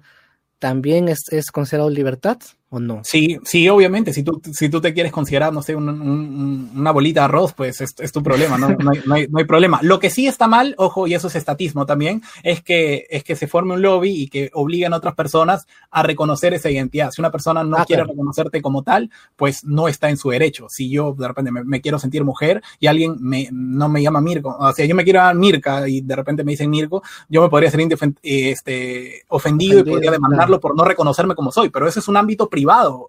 Las personas que no me conocen, no me tienen eh, estima, si quieren no me pueden reconocer así. O sea, pero, pero cada persona es libre. Pero si el Estado con quien quiera y, y pero y para que el Estado te reconozca, ¿tú crees que el Estado debería reconocer a una persona que quiere cambiar su género, lo eso? Claro, debería reconocer, pero no, po no podría eh, obligar a otras personas ah, a claro, que eso sí. Eso sí. Pero, eso, pero eso no, basta no con que el Estado reconozca y ya está. Sí, porque tú no puedes obligar a otra persona a, ir en contra de, su libertad, ojo. Si, este hay gente que necesita este, el reconocimiento estatal, pues que, pues que se lo den, lamentablemente se, lo den, no hay problema. Lo que sí está mal es que se obliga a otras personas a eso, pero creo que eso no está pidiendo actualmente esas comunidades, creo que no lo, lo, creo que eso es, eso es otro tema, pero creo que eso no se está pidiendo. Se está pidiendo más el reconocimiento, pero si ese reconocimiento pasa a ser obligación para otra persona, ahí sí está mal. Obviamente ahí, ahí sí nos, nos opondríamos. Pero bueno, como has visto, es, eh, no, el libertario es liberal, en, es libertario en lo social, en lo económico, en lo cultural, etcétera. Claro, porque conozco libertarios que también dicen que están en, en contra de los LGBT. Yo, yo, dudaría de, yo, yo dudaría de su conozco libertarismo. Uno. Pero bueno, no, yo, no dudaría, yo, dudaría, de su libertarismo. Dudemos entonces, dudemos. Acá uh -huh. hay un comentario de. Hay varias gente que está apoyando el canal, muchas gracias. Quiero tratar de leer todos los comentarios, estoy tratando de leer. Disculpen si, si me retraso en leer sus comentarios, pero voy a tratar de leer todos. Acá dice Ítalo, dice: eh, ¿Qué opina Mirko sobre la reforma agraria? Ventajas, desventajas. Saludos, te manda. Ah, muchas gracias. Este... Eh, reforma agraria, ¿no? Tema simple. A ver, si no, si no vamos, si no vamos al, tema económico, hay un estudio bastante bueno del Instituto Peruano de Economía que básicamente te dice los efectos económicos de la reforma agraria, que los, eh, según, ese, según esos datos son nefastos, o sea, son nefastos esos, esos efectos económicos. Luego, si nos metemos al tema social, político, eso es otra cosa, pero creo que objetivamente este, fue un desastre a nivel económico. Este, ¿Por qué? Porque básicamente el Estado expropia, le quita la propiedad a gente, ya sea, ya, ya sea este, de manera forzosa o no, se le quitó. Y eso causó una cantidad de, problemas y se empobreció al campesinado. Yo, yo más bien creo, mucha gente dice, oye, si no se hubiera realizado la reforma, Ascender hubiera ganado más rápido. No, yo creo que, dice, yo creo que, yo creo, no, yo creo que eso ayudó mucho a Sendero. ¿Por qué? Porque eh, la gente más, este, los comunistas, para no etiquetar a toda la izquierda, porque en la izquierda hay muchas variantes, o sea, eh, muchas variantes. este, los, eh, yo creo que eso ayudó a los comunistas. Por ejemplo, el mal gobierno de Alan García ayudó mucho, mucho a Sendero, porque su mal gobierno dijo, ok, ven, el capitalismo no funciona, ven, entonces apoyen, apóyenos. Y Sendero recibió muchísimo más apoyo, porque supuestamente Alan era capitalista y, y eso, y lo que aplicó era capitalismo y por eso nos empobrecimos tanto. Pero este, te recuerdo una cosa, Alan García cuando ingresó al, poder, eh, ingresó con un partido que era considerado de izquierda, la Alianza Revolucionaria Americana, APRA, de izquierda, y aplicó algunas políticas eh, socialistas al inicio de su gobierno, hasta que de pronto se inclinó más para la derecha y ahora es, bueno, ahora está muerto, ¿no? Pero ahora es... no, su segundo gobierno, en su, segundo, gobierno, este, gobernó como un socialdemócrata, creo yo. Este, sí, socialdemócrata. Este, y, y, en su primer gobierno, no, como un socialista total, estatizaciones, expropiaciones, subidas de impuestos, y este, también la hiperinflación es un robo, ¿por qué? Porque es un robo al ciudadano, le quitas poder adquisitivo. Este, cuando tú imprimes papeles, le estás robando al ciudadano porque el dinero que tienen, su propiedad privada, que es su dinero, vale menos, le estás robando al ciudadano. Yo estoy en contra de eso, de la inflación, es, es como le vas a robar a la gente, o sea. Todos estamos en contra de la inflación, ¿no? Sí. Todo el mundo. No, no, no, no. A ver, en el ABC del comunismo, ese, ese libro te dije, a Alexander Bukharin. Me refiero a la hiperinflación. Ah, no. no, no, no, pero te, cuento, ellos están a favor de la inflación. ¿Por qué? Porque eso ayuda a destruir el capitalismo. Ah, bueno, pero. Literal, ellos dicen, nosotros para destruir al capitalismo necesitamos destruir su moneda. Y tienen razón, tenían totalmente razón. para destruir el capitalismo hay que destruir la moneda. Y ellos por eso se, pusieron a imprimir una cantidad de billetes que, que, este, que en, plena, en plena guerra civil rusa, pues se, tuvo que recurrir al trueque. Uh, igualito pasó en la Alemania, y etcétera. Ah, bueno, pero este, mi comentario era que la, inflación eh, tiene, tenemos una inflación más o menos del 2%, si no me equivoco ahorita. Sí, 2% anual es el objetivo. Ya, y es, una inflación saludable, ¿no? Y, que ahí Mira, yo soy más radical en eso, yo soy más radical en eso, te diría que no, 2%, nada, yo no le doy nada, no, yo no le doy nada, nada al Estado. Eh, lo que pasa es que el libertarismo aboga por la desaparición del Banco Central, porque justamente el Banco Central, al haber 0,5, eh, imagínate 0,001% de inflación, eso es un robo al ciudadano. El, cada año tu, tu, dinero vale 2% menos. ¿Por qué los políticos tendrían que pero, pero cada, año ganas más, pues. Pero, ¿Mm? eh, pero, pero ganas más, ¿no? Sube el, el AUIT, cada año ganas más no, no, sí, obviamente, pero igual, sí, igual sigues, sigues, perdiendo poder adquisitivo. Es como, por ejemplo, hay mucha gente que dice, oye, voy a invertir mi dinero, no sé, 1% en un, en, un, en un banco, etcétera, pero estás perdiendo dinero porque la inflación te está comiendo. Este, la escuela austríaca aboga por la desaparición del Banco Central y, y regresar a un sistema patrón oro, como era en los 70 registrar un sistema patrón oro donde, donde este, los políticos no controlen la moneda, porque siempre está la posibilidad de que venga un populista que para financiar sus políticas públicas se ponga a imprimir dinero. Se corta eso totalmente cuando se elimina el Banco, se elimina el banco Central y el dinero es, es, es, impreso por privados. ¿Quién produce el dinero entonces? Un, Eso, era así antes. claro, eso yo me acuerdo que, bueno, no vivía yo esa época. me acuerdo que leí, que leí este, que antes que se creara el Banco Central de Reserva del Perú, eh, los bancos privados imprimían su propio dinero y he, visto billetes antiguos de eso. Pero la pregunta es, ¿quién controla que eso eh, sea, sea este dinero este, aceptable, verdadero?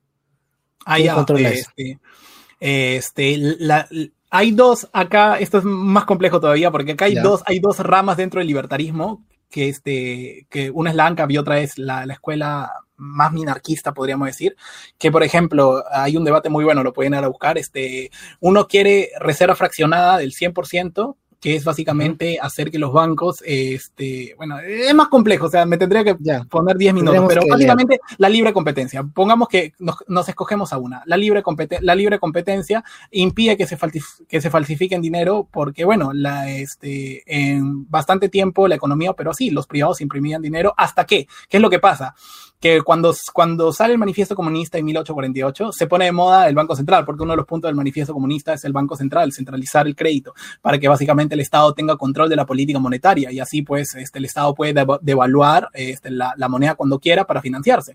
Y básicamente eso es un robo al ciudadano, o sea, tu dinero debe quedarse tal cual tal cual, sin ningún político debería decirte cómo vivir. Yo estoy en contra de eso, en contra de que, por ejemplo, los políticos eh, te digan cómo vivir, qué hacer, qué decir, etcétera. Este, tú eres dueño de tu vida. Y si tú tienes éxito, nadie debería atacarte. Y es como, es como te, vuelvo a poner el mismo ejemplo. Si tú eh, haces un monopolio en los canales de política en YouTube, pues está bien. Si la gente quiere verte, pues tendremos que aceptarlo y tendremos que poner, tendremos que sacar mejor contenido para intentar este, convencer a tus espectadores que nos vayan a ver. Bueno, eso, también es, es parte de la obviamente, claro. obviamente. Eso es propiedad, propiedad legítima. Ok, acá hay un usuario que comenta diciendo eh, que pregunta si ¿el libertarismo está en contra de todo tipo de impuesto o acepta que existan entidades estatales como la policía y hospitales públicos? Tal vez solamente policía, pero hospitales públicos no creo, ¿no? A ver, explícanos por qué la salud no es un derecho en, un, en un estado minarquista. Ah, buena donación ahí, Carle Duche. este, em, a ver, te explico. Como solamente existen, a ver, vamos un poco más a la teoría. ya esto ya es ciencia política total. Existen básicamente dos, dos tipos de derechos. Existen los derechos positivos y los derechos negativos. Los derechos positivos básicamente es cuando el Estado te da algo para ser libre. Mucha gente, y esto también tiene que ver con la libertad positiva, libertad negativa. Para que mucha gente, esos son los socialdemócratas o los liberals de Estados Unidos, te dicen básicamente, ok, necesitamos libertad, pero para ser libre necesito tener educación, salud, necesito tener vivienda digna, un trabajo digno, entonces el Estado me lo debe dar y así yo seré libre. Esos son los derechos positivos. Yo necesito algo para ser libre. Luego están los derechos negativos y la libertad negativa. Es básicamente que nadie se debe meter con tus derechos, nadie se debe meter contigo porque tú eres un ser autónomo, libre e independiente. Entonces, este, los libertarios creemos en la libertad negativa. Nosotros no podemos este, meternos con nadie y nadie se, puede meter con nosotros. Debemos defendernos en caso de alguien se meta con nosotros. Eh, ¿Y por qué la salud no es un derecho? Ahora respondiendo bien, porque la salud es un derecho positivo. El Estado no, no es que tenga dinero, nosotros somos los que generamos riqueza. Para que el Estado necesite dar salud, tiene que extraerle renta a otra persona y así crear el hospital o así concesionar el hospital, etcétera. Entonces, se le estaría quitando renta a la gente para financiar eso, lo cual estaría, lo cual estaría mal, porque se le, estaría quitando dinero a la gente y el político estaría planificando para crear eso. Pero ojo, ojo, ojo. Yo creo, eh, yo creo, pero este es, un sistema más liberal clásico, no tanto libertario. Yo creo que una buena manera de avanzar ese, hacia eso para, ¿Por qué? Porque recordemos que, por ejemplo, eh, ¿quién nos da actualmente, quién nos da este, ropa y comida? Nos lo da el sector privado, prácticamente está privatizado todo eso. Y los, y los precios, este, no es que varíe mucho, la gente puede, sobre todo en, Perú, se puede comer bastante bien con bastante poco. Eso es porque lo da, lo da el sector privado. ¿Y qué es lo que pasa? Que para ir a un sistema eh, de salud que la gente pueda pagar y no, no tengamos gente que se muera fuera de los hospitales, es básicamente nosotros debemos eh, aumentar la renta de la gente e ir poco a poco este, y, privatizando para que no exista eh, gente afuera que se muere, porque eso es totalmente inmoral. ¿Cómo vas a dejar que la gente se muere, por favor?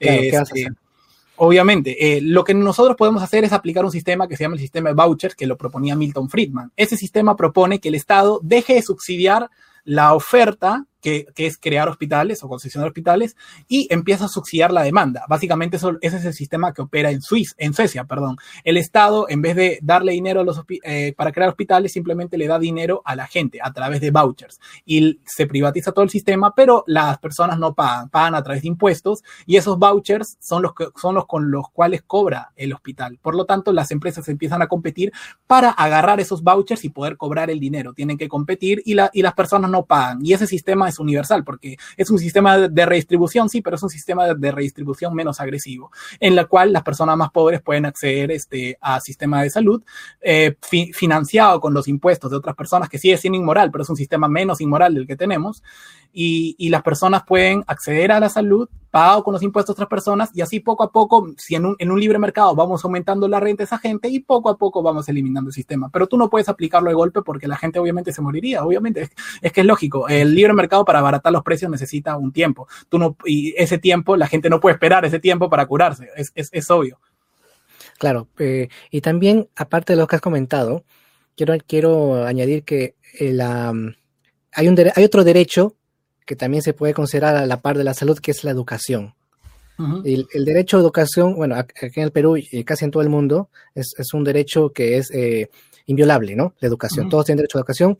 El que tiene plata va a educarse a colegio público, pero, perdón, privado, y el que no lo puede hacer tiene el derecho de hacerlo en un, en un colegio estatal, que sabemos, como tú lo has dicho, es generado por renta de otras personas. Entonces, ¿tú estás de acuerdo con esto o, deberían desaparecer los colegios estatales? No, yo creo que eh, al igual que el sistema de vouchers opera en sistema de salud, opera de igual manera en, el, sistema, en el sistema de educación. Yo creo que se debería hacer lo mismo y poco a poco ir, ir yendo y en un sistema más libre. Porque, ojo, este, en, los sistemas, en los sistemas este, públicos, ¿qué es lo que pasa? Que hay mucha gente que, por ejemplo, en Lima es la mitad de la, mitad de los alumnos, eh, que no van a, colegio público, sin embargo lo pagan. O sea, tú pagas doble, o sea, le quitas renta, renta a, las familias que a las justas de repente pueden pagar un colegio de 400 soles de pensión o 300 soles o 200 soles. No solo tienen que pagar el colegio privado al cual están mandando a sus hijos, sino adicional le cobras el colegio público, a pesar de que ellos no utilicen ese sistema, lo cual es inmoral. Por ejemplo, te pongo, te pongo, en una entrevista le dijeron a Milton Friedman, le dijeron, oye, tú estás a favor, por ejemplo, que los teatros, por ejemplo, sean públicos, porque la gente necesita educarse, eso es, eso es cultura, eso es teatro, eso es, eso es cultura que la gente necesita. ¿Cómo vas a estar a favor de privatizarlo? Yo le decía, tú, tú pagarías por un servicio al cual no utilizas, ¿por qué? Porque si tú lo haces público, la única gente que paga por ese servicio es la gente, o la, gran mayoría que paga por ese servicio es la gente que no va, porque está financiando por impuestos de, las demás personas. Claro. Y, en cambio, cuando se privatiza, solamente las personas que consumen eso lo sostienen. O sea, es un sistema más, ni siquiera es tanto economía, es un sistema más moral. O sea, a mí no me gusta que la gente, quitarle dinero a la gente para mis propios fines, porque cuando nosotros empezamos a decidir cuántos, cuántos colegios hay, cuántos, cuántos este, hospitales hay, estamos decidiendo sobre el dinero de otros, lo cual es inmoral. O sea, yo no quiero meterme en la vida de otras personas. Eh, entonces, ¿tú no crees en los subsidios? Ah, no, no, no, no, creo, no creo en los subsidios, creo más en estos sistemas que me parece más amigables con la gente y que en países como, como, como Suecia funciona muy bien y podría funcionar perfectamente aquí. Eso yo lo creo. Ni siquiera es un sistema libertario, es un sistema liberal clásico. Claro, porque la idea que tengo es que quienes tienen más eh, eh, dinero, tienen más, generan más dinero, pagan más impuestos, ¿no? Eso es una realidad. y, con eso, y con eso, gracias a eso es que la gente que menos tiene logra ir al colegio en colegios estatales, ¿no? Ahora, mi pregunta es, eh, si eh, una persona que, digamos, ha nacido en la pobreza, sabemos que no tiene la culpa de haber nacido en la pobreza. No, por supuesto. Pero, no. tiene la culpa, pero eh, esta persona no accede, digamos, en un, en un mundo en el que minarquista, en el que no, podría acceder a la, a la, educación ni a la salud. Esto lo conversé con otro libertario y me dijo que, que la solución sería poner, poner beneficencias ¿no? O sea, que son como, como eh, eh, colegios eh, de caridad que lo hacen las personas, los empresarios que tienen mucha plata, lo hacen y, lo, lo, lo, financian y lo, y lo, lo administran. Es, es, gratuito, abierto a cualquiera. ¿Tú estás de acuerdo con eso? ¿Sería algo viable? Es voluntario, ojo, es, una, es una donación voluntaria. ¿Es una buena forma o no? correcto. A ver, te explico. Este, suponiendo que llegamos al minarquismo, porque pues, creo que son etapas, hay que pasar por primero por un liberalismo clásico, después por un minarquismo y tal, este, la, población ya tendría mucha renta, este, y solamente un, grupo pequeño de la población no podría pagar, pagar lo que serían sistemas. Ojo, para eso también, y eso te, eh, recomiendo un libro que se llama Ayudas que Matan, que es un, eh, más que, no es un libro, es un artículo de 60 páginas de, creo que es de Huerta de Soto, si no me equivoco, que básicamente eh, las ayudas que da el Estado también, al no hacer cálculo económico, son más ineficientes que las ayudas que da el sector privado. Este, y se desperdician muchos recursos de la gente cuando el Estado intenta ayudar. Es más, te recomiendo otro libro que se llama Cómo Europa subdesarrolló África Es un libro bastante, bastante bueno. ¿Por qué? Porque se, te, cuenta cómo las ayudas estatales que dan desde Europa, se le quitan renta a la gente y van a ayudar a África, no los ayudan. ¿Por qué? Porque, por ejemplo, van a, van a Zimbabue, construyen un colegio moderno con buenos materiales y cuando pasa el tiempo ese, colegio se malogra. Obviamente necesita reparaciones, refacciones. Y como la población de ahí no tiene la tecnología ni los medios para repararlo, el edificio queda obsoleto, termina, termina siendo obsoleto porque la tecnología que traen desde Europa no es la que pueden producir ahí ni los propios materiales, se, se terminan derrumbando. O sea, es capital mal invertido.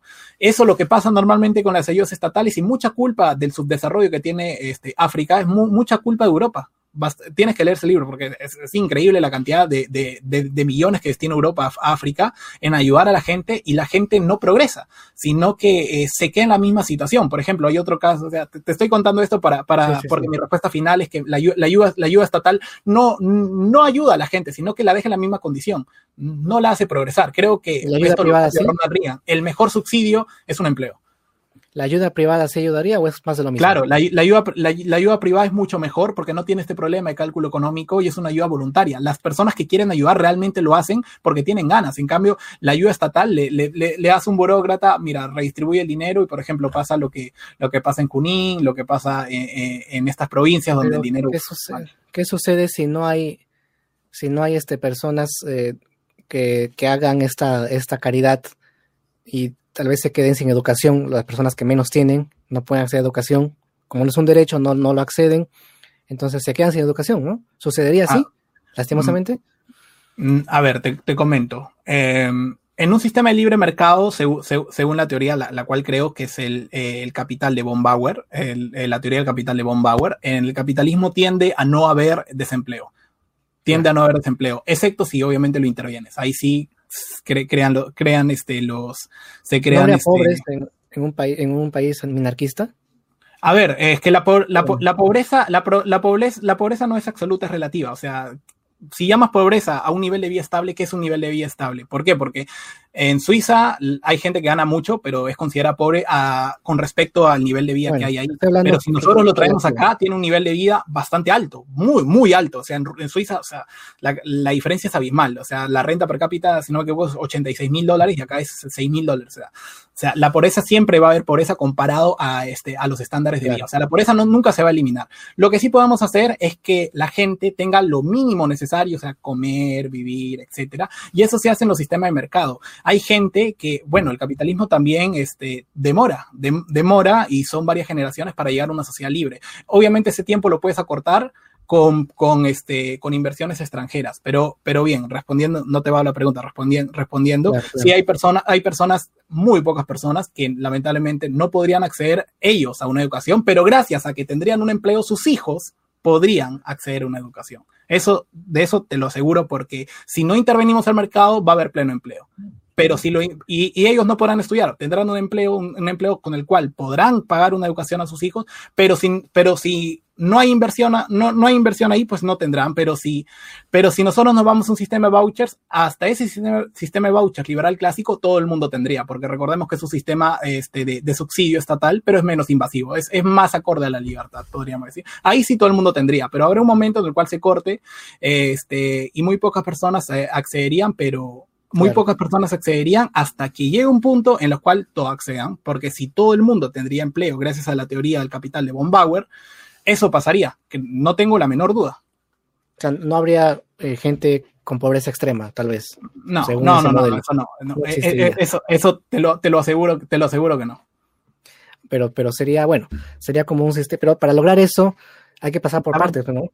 Sí, eh, te comento esto, déjame comentar esto que estoy seguro que a la gente le va a encantar. Esto, a esto a mí me encantó. Me encantó, ¿por qué? Porque, por ejemplo, Hugo, este, te, te recomiendo a ti. ¿Tú por, qué, ¿Tú por qué crees que Suiza es tan rico y la República Democrática del Congo es pobre? ¿Cuál es la diferencia entre ellos? ¿Será que los, será que los suizos trabajan más o más trabajadores que los del Congo? ¿Los del Congo serán más aburridos, tendrán otra cultura? ¿Por qué crees que pasa eso? Primero, eh, no comenzaron al mismo tiempo, para empezar. Eso, un, punto. Eh, Congo estuvo colonizado mucho tiempo, y, pero ahora, ahora este, tiene el campo libre para poder este, eh, progresar ambos países, pero veo que en el Congo hay también muchas trabas para emprender y hay también mucha falta de libertad de expresión, hay muchas, hay muchas cosas que, que hay muchos controles. Eso, eso, eso es lo que yo he visto. Ahora, en, en, el país que me mencionas, el, el país este, que ha progresado más, Suiza, considero que hay, hay una mayor eh, inversión, no solo estatal, sino también privada, pero hay también estatal. Sí, sí, sí. Y, y, su estado es productivo, según yo es productivo. Pero eh, ahora, si hacemos que el Congo tenga ese mismo estado productivo, tal vez ahorita no lo pueda hacer, de acá a un tiempo lo podrá hacer. Pero en algún momento tendrá que salir de, de, de, de ese estado de tercermundismo. No, yo, yo, yo, yo creo que no. Si así, no creo que vaya a salir, pero te explico por qué. A ver, te explico, te explico la teoría capital. Si cambia, claro, si cambia, claro. Sí, sí cambia, sí, sí cambia. Le explico la teoría capital, que es para, para entender eso. Singapur ha hecho eso. Pues. Básicamente, lo que, lo que dice Von Bauer es que las sociedades que más ahorran son las sociedades que más se capitalizan y por lo tanto adquieren nivel de riqueza. Eso es. Por ejemplo, en Suiza, un trabajador suizo, un agricultor, por ejemplo, es este, gana mucho porque él trabaja con un este, tractor Martin Ferguson de 400 caballos de fuerza y una computadora. En cambio, el trabajador del Congo trabaja con un, este, un rastrillo y un buey básicamente. Entonces, lo que hace el trabajador suizo es multiplicar su producción por, por, por 400, porque trabaja un tractor de, de, de 400 caballos de fuerza y multiplica su productividad por muchísimo. Por lo tanto, produce muchísimo, por lo tanto, gana más.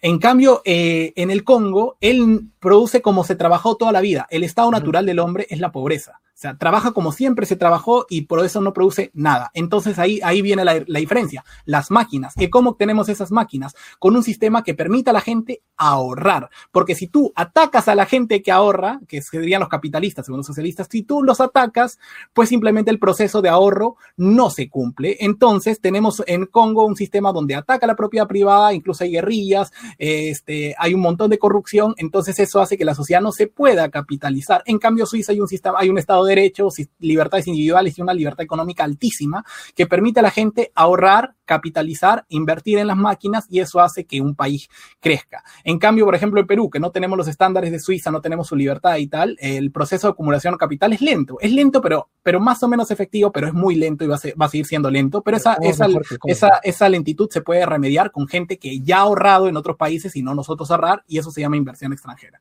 Por ejemplo, un país que se descon, descon, eh, descolonización, este, sería Singapur, que se, se crea en 1950 y actualmente es uno de los países más ricos del mundo. 50 años. Pero nosotros no, no, no 50 eh, años es demasiado. Ok, necesitamos inversiones. Eso es lo que hicieron ellos. No, dijeron, ok, Suiza ya ha ahorrado durante muchos años. Estados Unidos ya ahorró durante muchos años. Japón ya ahorró durante muchos años. Que vengan todos acá.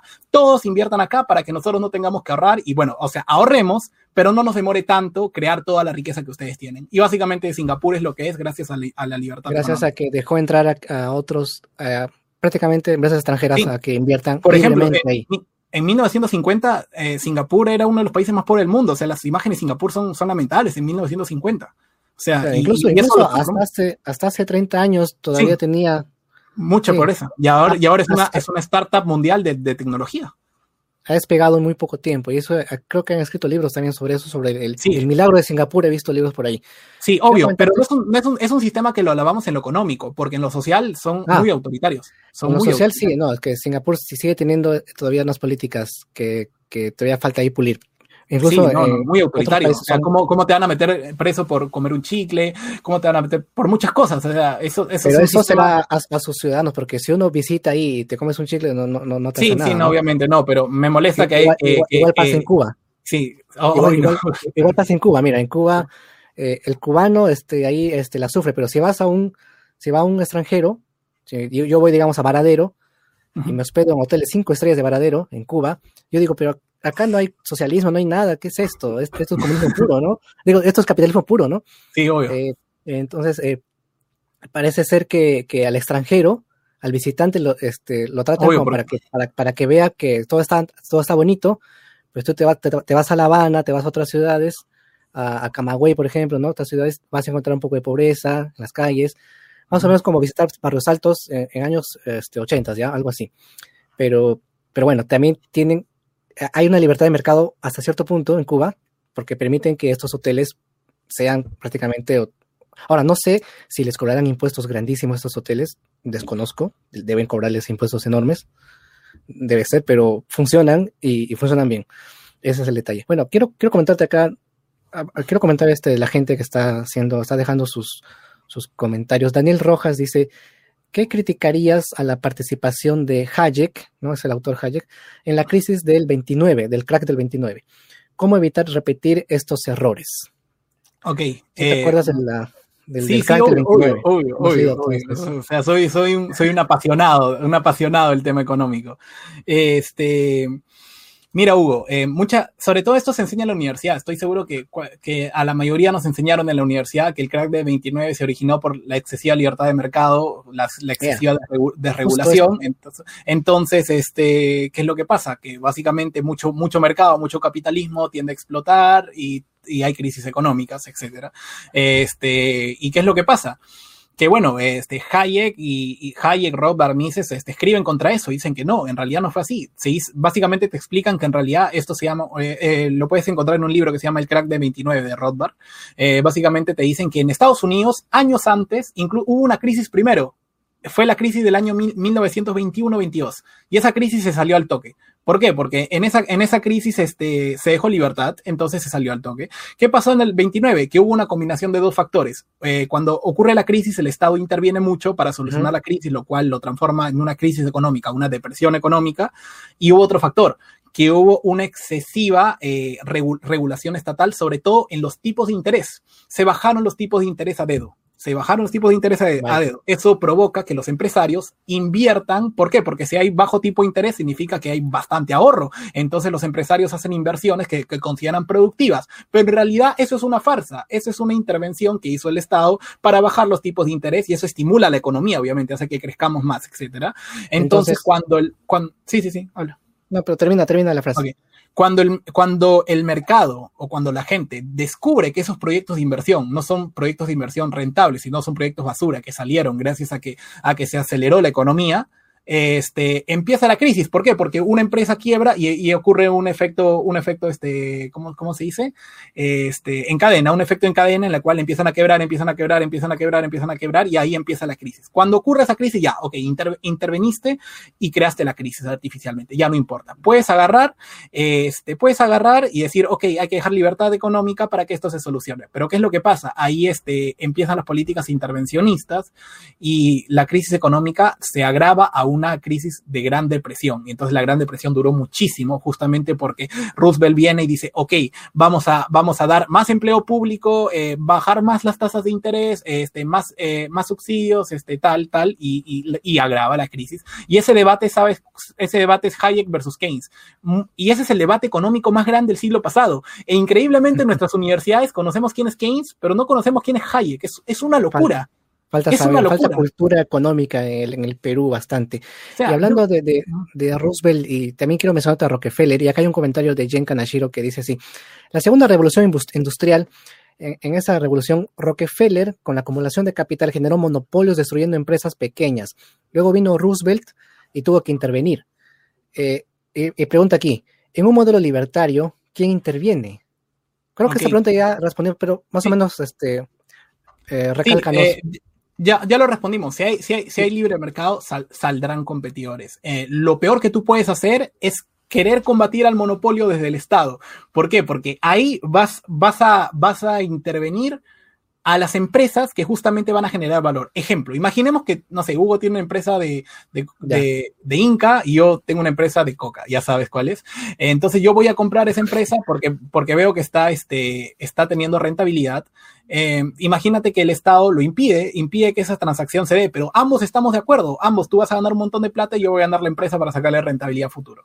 Eh, cuando se da eso, se está violando qué? Tu propiedad privada, tu derecho a vender o no tu empresa, a concesionar o no tu empresa. Si tú la quieres vender, es tu problema. Cuando hay libertad, saldrán nuevos competidores. Eso es así. Si no, se cumpliría lo que predijo Marx, que íbamos a quedarnos con tres empresas grandes en cualquier país y nos explotarían a todos. Pero eso no pasa. Eso no pasa. Al contrario, como digo, las pymes son las que dan mayor empleo. En la mayoría de países, hasta más industrializados, las pequeñas y medianas empresas son las que dan mayor empleo. Miren a Estados Unidos, miren, eso no pasa. Sea, no, no, no pasa por más poder que tengan estas empresas. La realidad que vemos es que las pymes son las que dan mayor empleo y las grandes empresas sí, obviamente se hacen grandes, pero también caen. Otro dato que te doy interesante, Hugo, si tú miras la, la lista Forbes de los millonarios, de por ejemplo de 2008, y la comparas con la lista Forbes de los millonarios ahora, ves que la mayoría son distintos, porque se van creando unos van, unos van aprovechando las oportunidades de mercado, unos se van haciendo ricos, otros, otros, otros caen, no es que sean pobres, pero caen y ya no son los más millonarios del mundo. Y así el proceso, el proceso este, se va sanando se, se va solucionando, pero eh, mejor dicho, y eso, y eso es lo interesante, que no, no, es, no es un estancamiento, los ricos de 2008 no siguen siendo los ricos de ahora o sus hijos, sino que aparecen nuevos, aparecen Mark Zuckerberg, aparecen Bill Gates, aparecen, aparece este, el creador de Amazon, etcétera, y así se van creando gente, así es como el, como, como el, como el capital ayuda, ayuda a la gente, mientras estas personas puedan emprender, crearán puestos de trabajo. Y ahora yo me estoy nutriendo de una empresa que se creó hace años y yo estoy generando valor con, con, ese trabajo que se creó hace tiempo. Y con ese valor que estoy generando, estoy ayudando a mi familia, porque estoy ayudando a, pagar mi universidad, estoy ayudando a pagar otra, otro gasto de la casa, y eso está permitiendo a mi familia ahorrar. O sea, todo es un ciclo, círculo virtuoso. Hablando de, de, de, eso, de lo que dices que te dedicas, acá eh, un usuario ha dicho, una pregunta, eh, ¿qué, ¿qué estudiaste, qué estudias o qué estudiaste y dónde estudiaste, Mirko? Acá nos alaba a los dos, nos dice que somos los dos como unos capos, así, así nos, nos, menciona, y dice, y pregunta así, ¿por qué si el libertarismo, parte del liberalismo cambiando su teoría de valor, no puede ser llamado neoliberalismo? Eso pregunta, no sé si puede responder, ¿por qué sí, no sería, qué es el neoliberalismo también, pues, ¿no? Ok. ¿Quién, quién ahí, ahí, ahí Primero, primero respondo, yo, yo estudio ciencia política, no estudio economía. La formación económica que tengo es básicamente leyendo estos autores. Yo creo yeah. que esto, esto ayuda mucho y te puede ayudar mucho, mucho más si quieres especializarte en todo esto, que por ejemplo, a ver, te cuento una anécdota. No voy a decir quién, yeah. pero hay una persona este, que estudió economía más o menos famosa y que esta persona eh, se encuentra con los libros de Hayek y dicen, todo esto no me enseñaron porque, y todo esto me, me, lo satanizaron. Y es como que tiene que volver a reaprender todo lo, lo que claro. estudió en los cinco años de carrera en los libros. Así que si quieren tener una formación económica, yo recomiendo a Hayek, a Mises, etcétera. A Rothbard. Muy Rothbard también, porque hay un libro que se llama Capital y, y, no sé qué, hay un libro ahí por ahí que he visto. Uh, el manifiesto, este... Está el manifiesto libertario, la ética de la libertad, el hombre de la economía del Estado. Acá tengo, acá tengo un libro que se llama Poder y Mercado de Murray Rothbard. Correcto. Es bueno. Correcto. Es bueno, eh, te voy a ser sincero, ese libro no lo he leído, o sea, porque cada, cada, cada, cada, este, cada autor tiene como 10, 15 libros, o sea, es imposible, o sea, imposible leerlos todos, imposible. Este, pero no, no dudo que sea un libro muy bueno. Tengo que leerlo todavía, tengo, yo tengo actualmente 22 años, creo que todavía me queda bastante. Tienes 22 años. Sí, para... Es, ¿Mm? Yo tengo 31, es bastante joven respecto a yo, a mí. Y, sí. y, está, está muy bien, te felicito por, por, todo lo que te has nutrido en economía. Mucha gente ya de nuestra edad a veces no, no ha leído lo, los, autores que tú, tú, estás leyendo actualmente. Eh, ya, ya, le, le, espera, le contestaba, le, le, quería contestar. La pregunta era este, sobre qué estaba estudiando y este era. El, ah, ya, era sobre el neoliberalismo. Ah, ya, el término neoliberal lo rechazamos los libertarios. ¿Por qué? Bueno, el término neoliberalismo se crea en el año 1938. 70 mil, antiguo, 1938 con el, con el autor Alexander Rustov, en el, colo, en el coloquio Walter Lippmann, así se llama ese coloquio. Ese término se crea y lo crea este, este autor que era un autor socialista, pero que él se, se, este, se desencanta de las ideas del socialismo y se pasa a la socialdemocracia, porque tampoco quería capitalismo. Entonces, este, él propone este término neoliberalismo para la socialdemocracia. Y bueno, en ese coloquio estaban Hayek, estaban Mises, y ellos rechazan ese término. ¿Por qué? Porque ¿Por qué? el liberalismo viene de, de libertad y la libertad no es nueva o vieja, sino es libertad y, y, y, y, ya está. Entonces ellos rechazaron ese, esa lavada de cara que le, que le, querían dar a la socialdemocracia y pues se fueron pues del coloquio y ya está, no lo aceptaron. Entonces los autores, si tú ves la escuela austriaca, ninguno se llama neoliberal ni nada. Porque, Pero bueno, si, si el libertarismo ha partido del liberalismo clásico, uh -huh. viene a ser una transformación o un cambio, ¿por qué no sí, sería neoliberal? ¿Por qué no sería neoliberal? Esa es la pregunta que está diciendo. Ah, no, no, no, no, no, no, sería, no, sería, no sería nueva libertad, simplemente es una evolución de los conceptos, pero sigue, sigue, teniendo los mismos conceptos, sigue teniendo la misma base de libertarismo, pero es una actualización de los conceptos, a ponerlo más como si, solucionar la teoría valor-trabajo, eso, solucionar la teoría valor-trabajo. Para ti es peyorativo decirte neoliberal, es peyorativo. Sí, es, es muy pe pe peyorativo, este. Ah, sí, pero no lo veo tan, tan, tan mala la, la palabra neoliberal, simplemente porque es una libertad nueva O sea, no hay nueva libertad, no, libertad es una sola, ¿no? Pero sí, libertad es una sola. Es un, es, un, es un cambio respecto al clásico.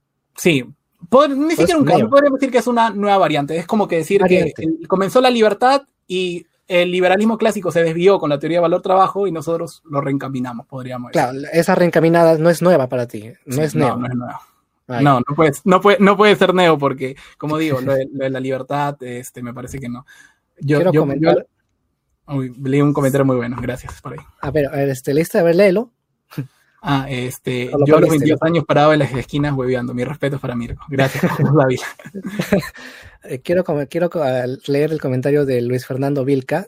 Eh, dice, Dante Urbina tiene una buena crítica con sustento técnico a la escuela austriaca, eh, por ende al liberalismo.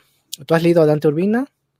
Este, no, no, tendría que, no, tendría que, tendría que verlo. No, no, no, no conozco su crítica, pero sería muy interesante y como digo, este, ah, para la gente que pensaba que, que, que, bueno, que no se podía hablar y que nos íbamos a insultar, como digo, gente, yo siempre digo, eh, respeto, hacia respeto hacia otras personas y este, podemos compartir ideas. Yo, yo, este, yo tengo mis ideas, Hugo tiene sus ideas, pero respeto entre personas creo que es fundamental. Si no, jamás vas a lograr que otra persona te escuche. O sea, vas a quedar como... Claro. Claro, vamos a, vamos a sacar como, como mal, pues, si, si es que no, nos insultáramos o algo así. Manuel Asmat es, un eh, seguidor que dice que el BCR es necesario porque necesitas controlar inflación, inflación externa, por ejemplo, el precio del petróleo.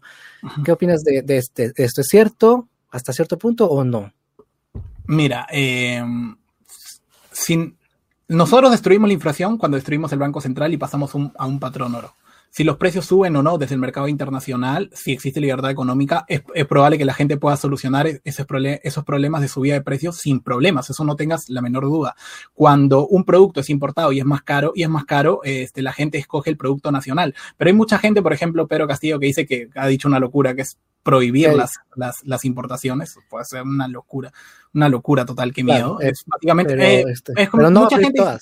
No, no, pero eso dijo en el debate. Vamos a prohibir las importaciones que produce el pueblo, eso dijo. Ah, ya, las importaciones que, o sea, todo lo que no se produzca en el, en el Perú va, a ser prohibido. ajá, ajá, eso es una locura. ¿Por qué? Eso te lo explicaba Adam Es inviable, no, no, podría hacerlo, o sea, aunque no, pero, pero ¿por qué es inviable? O sea, una anécdota, algo para que la gente lo entienda. Es como que, es como que de repente de acá extraer vino, por ejemplo, nos cueste 30 soles, pero en Argentina extraer vino les cuesta 5 soles. Entonces, cuando lo traigas acá, este, más lo que lo trae y tal, costará 15 soles.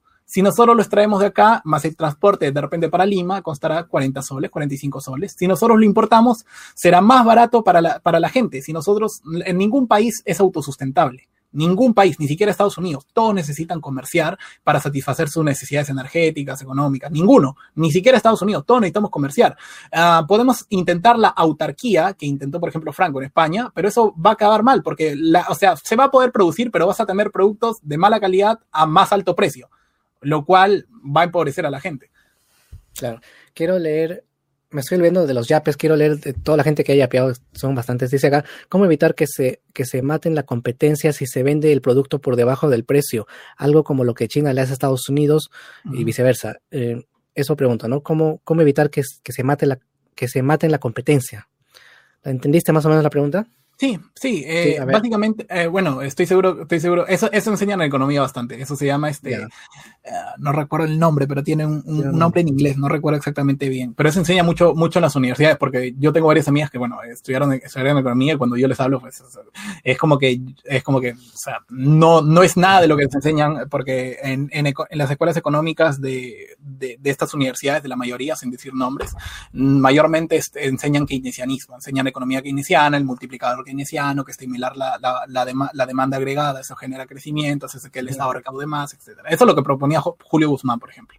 Este, ya, ahora, ahora respondiendo a la pregunta, este, para, para nosotros evitar eso, se evita básicamente con la función empresarial. La función empresarial que describe Huerta, eso lo escribe perfecto, es que nosotros encontramos problemas en nuestra vida diaria y nosotros tratamos de resolverlos con la menor cantidad de recursos eh, anti-dumping. Ahí está, dumping, eso se llama. Muchas gracias.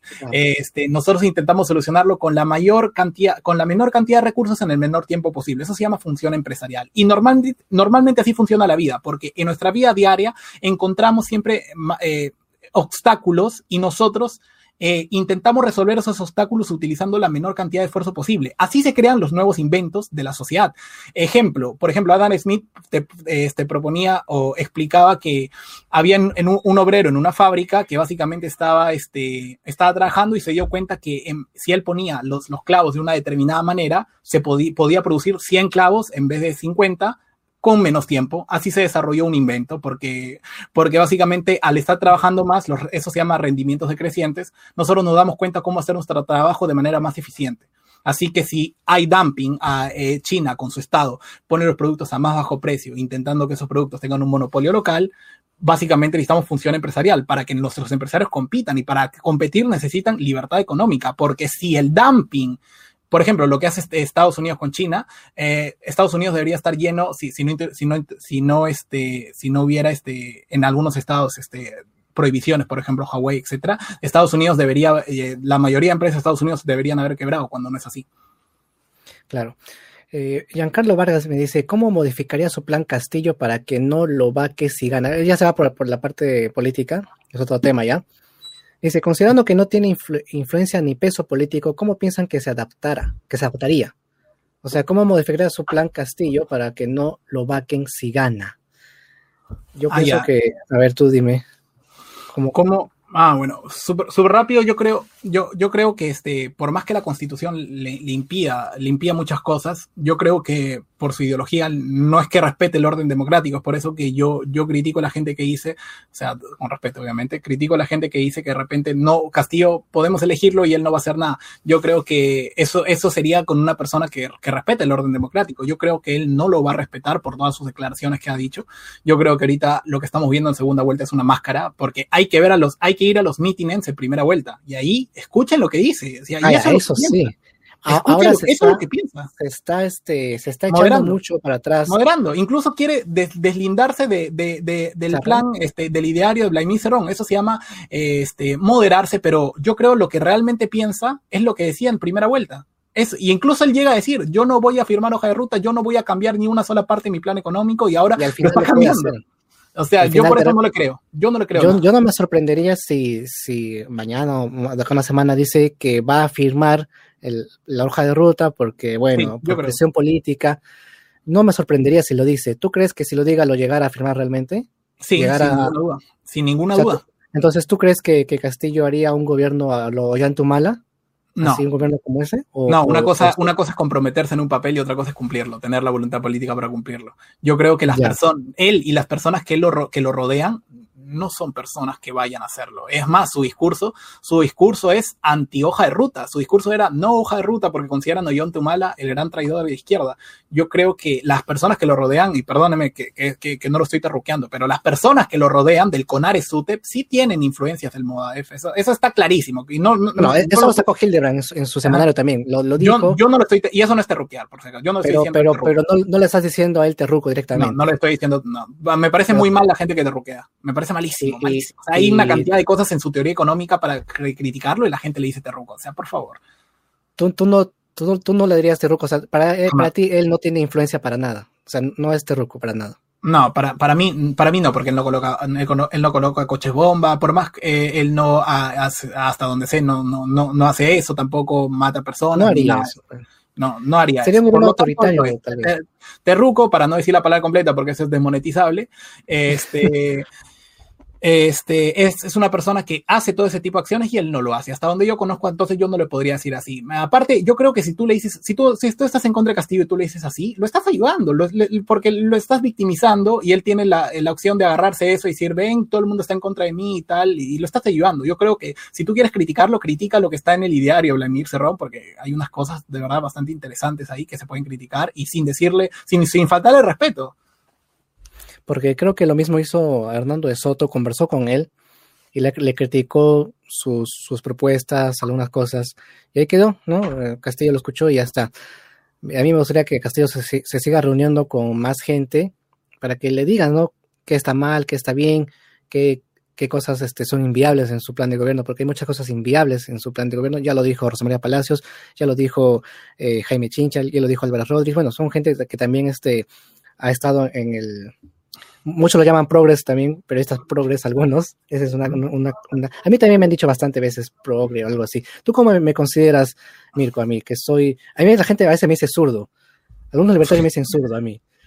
yo no, sé por qué me dicen zurdo. Yo, por eso, yo por eso en mi video digo 10.000 veces, lo repito ya demasiado, pero es que no es para mí, es para la gente que me ve.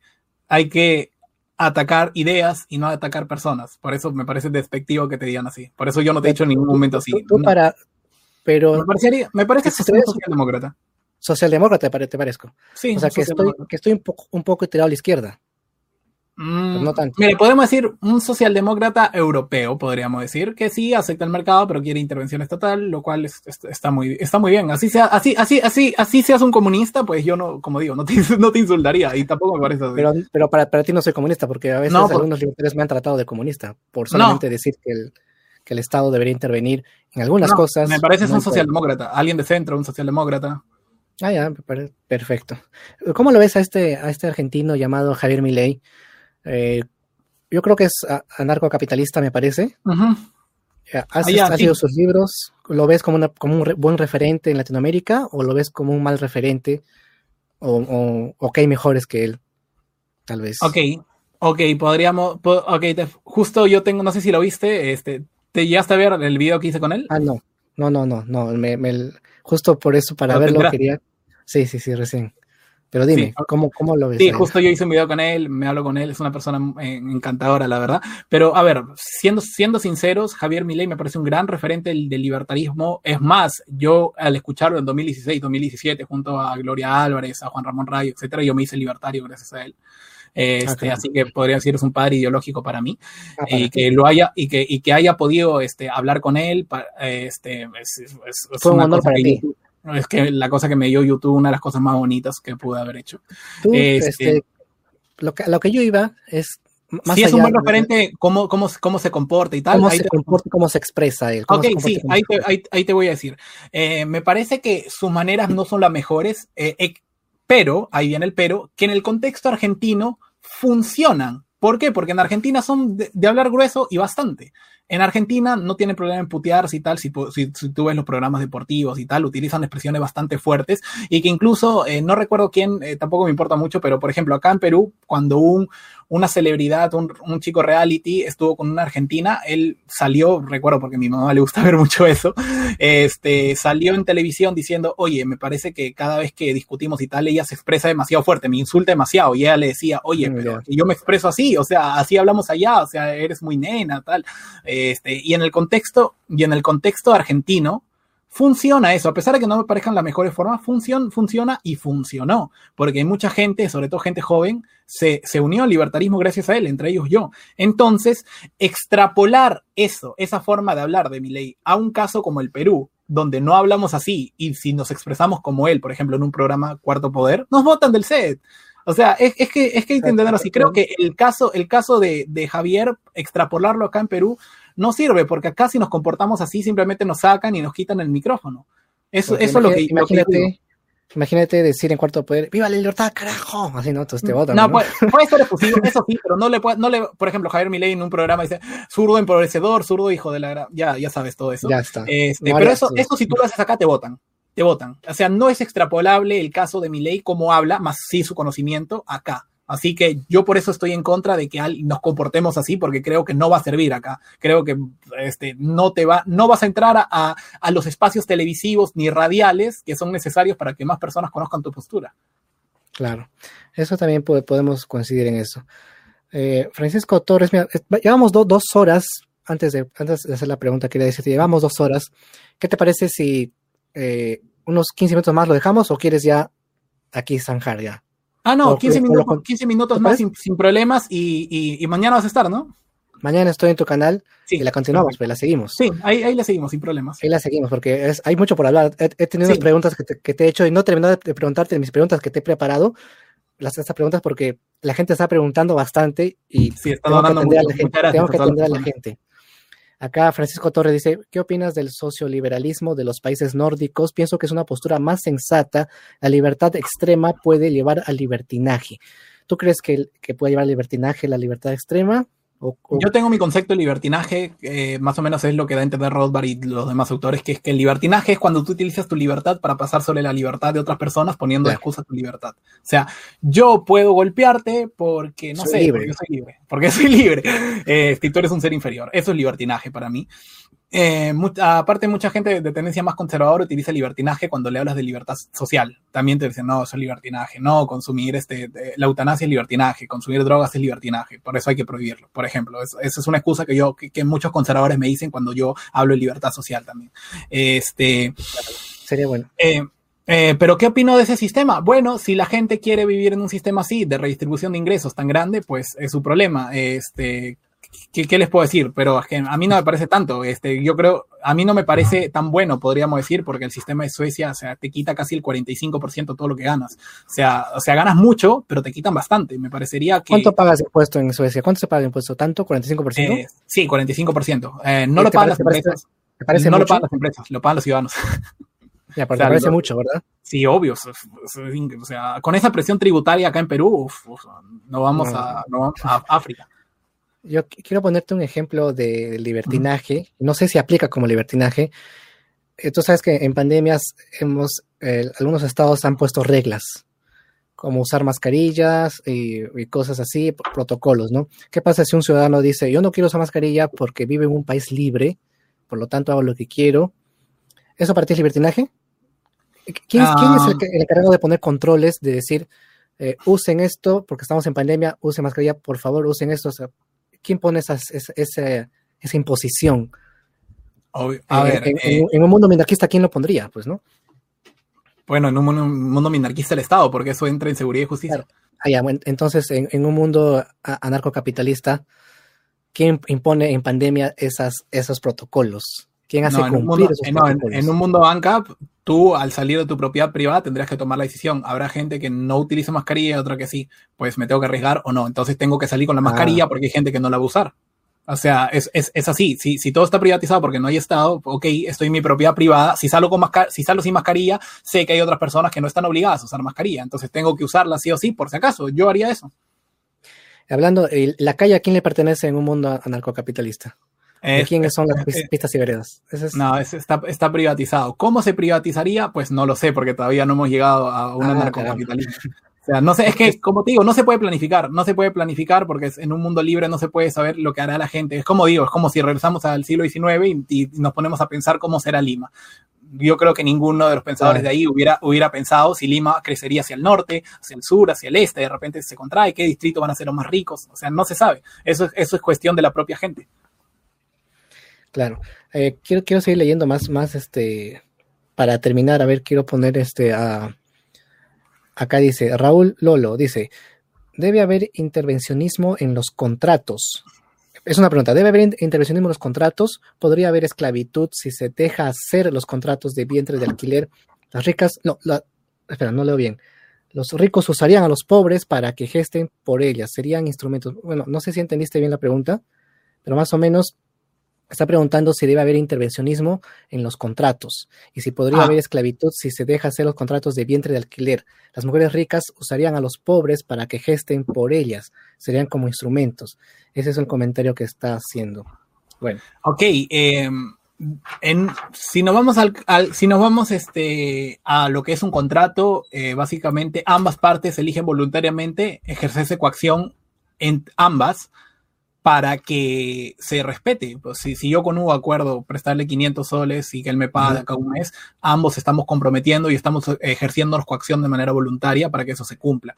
En, en minarquismo lo hace el Estado y en un sistema ANCAP lo hacen tribunales privados, eso da, da, igual, pero el contrato de por sí si es voluntario, debe ser voluntario, si no, no tendría validez, tiene que ser así. Este, si, si, si se refiere a lo que serían los, los, para mí, mal llamados derechos laborales, o sea, que el Estado, antes de que se firme un contrato, pone reglas para que éste se firme, pues yo lo veo, yo lo veo mal. Eh, aparte que no funciona económicamente, eso desincentiva la creación de empleo, también es inmoral. Si, sin irnos a la, a la, economía, es como que Hugo y yo queremos hacer un, un, contrato y el Estado dice, no, no puedes prestarle 500 soles y que te lo pague en un mes porque de repente no te lo paga, de repente deberías, debería pagártelo en una semana. Yo le digo, pero Hugo no está, no está dispuesto a pagarme en una semana. es, una, es un contrato libre entre las partes. O sea, no puede haber intervención porque eso es inmoral. ¿Por qué? ¿Quién hace cumplir ese contrato? Pero, pero ¿quién, hace cumplir ese contrato? Si yo te fallo, ¿qué me sanciona a mí? Ah, en el minarquismo el Estado, en, el anarcocapitalismo pues. empresas privadas. Obviamente, porque eso es seguridad y justicia. Seguridad y justicia es cuando alguien te estafa. Si yo voy a tu casa y te, y te la quemo, me tienen que meter preso.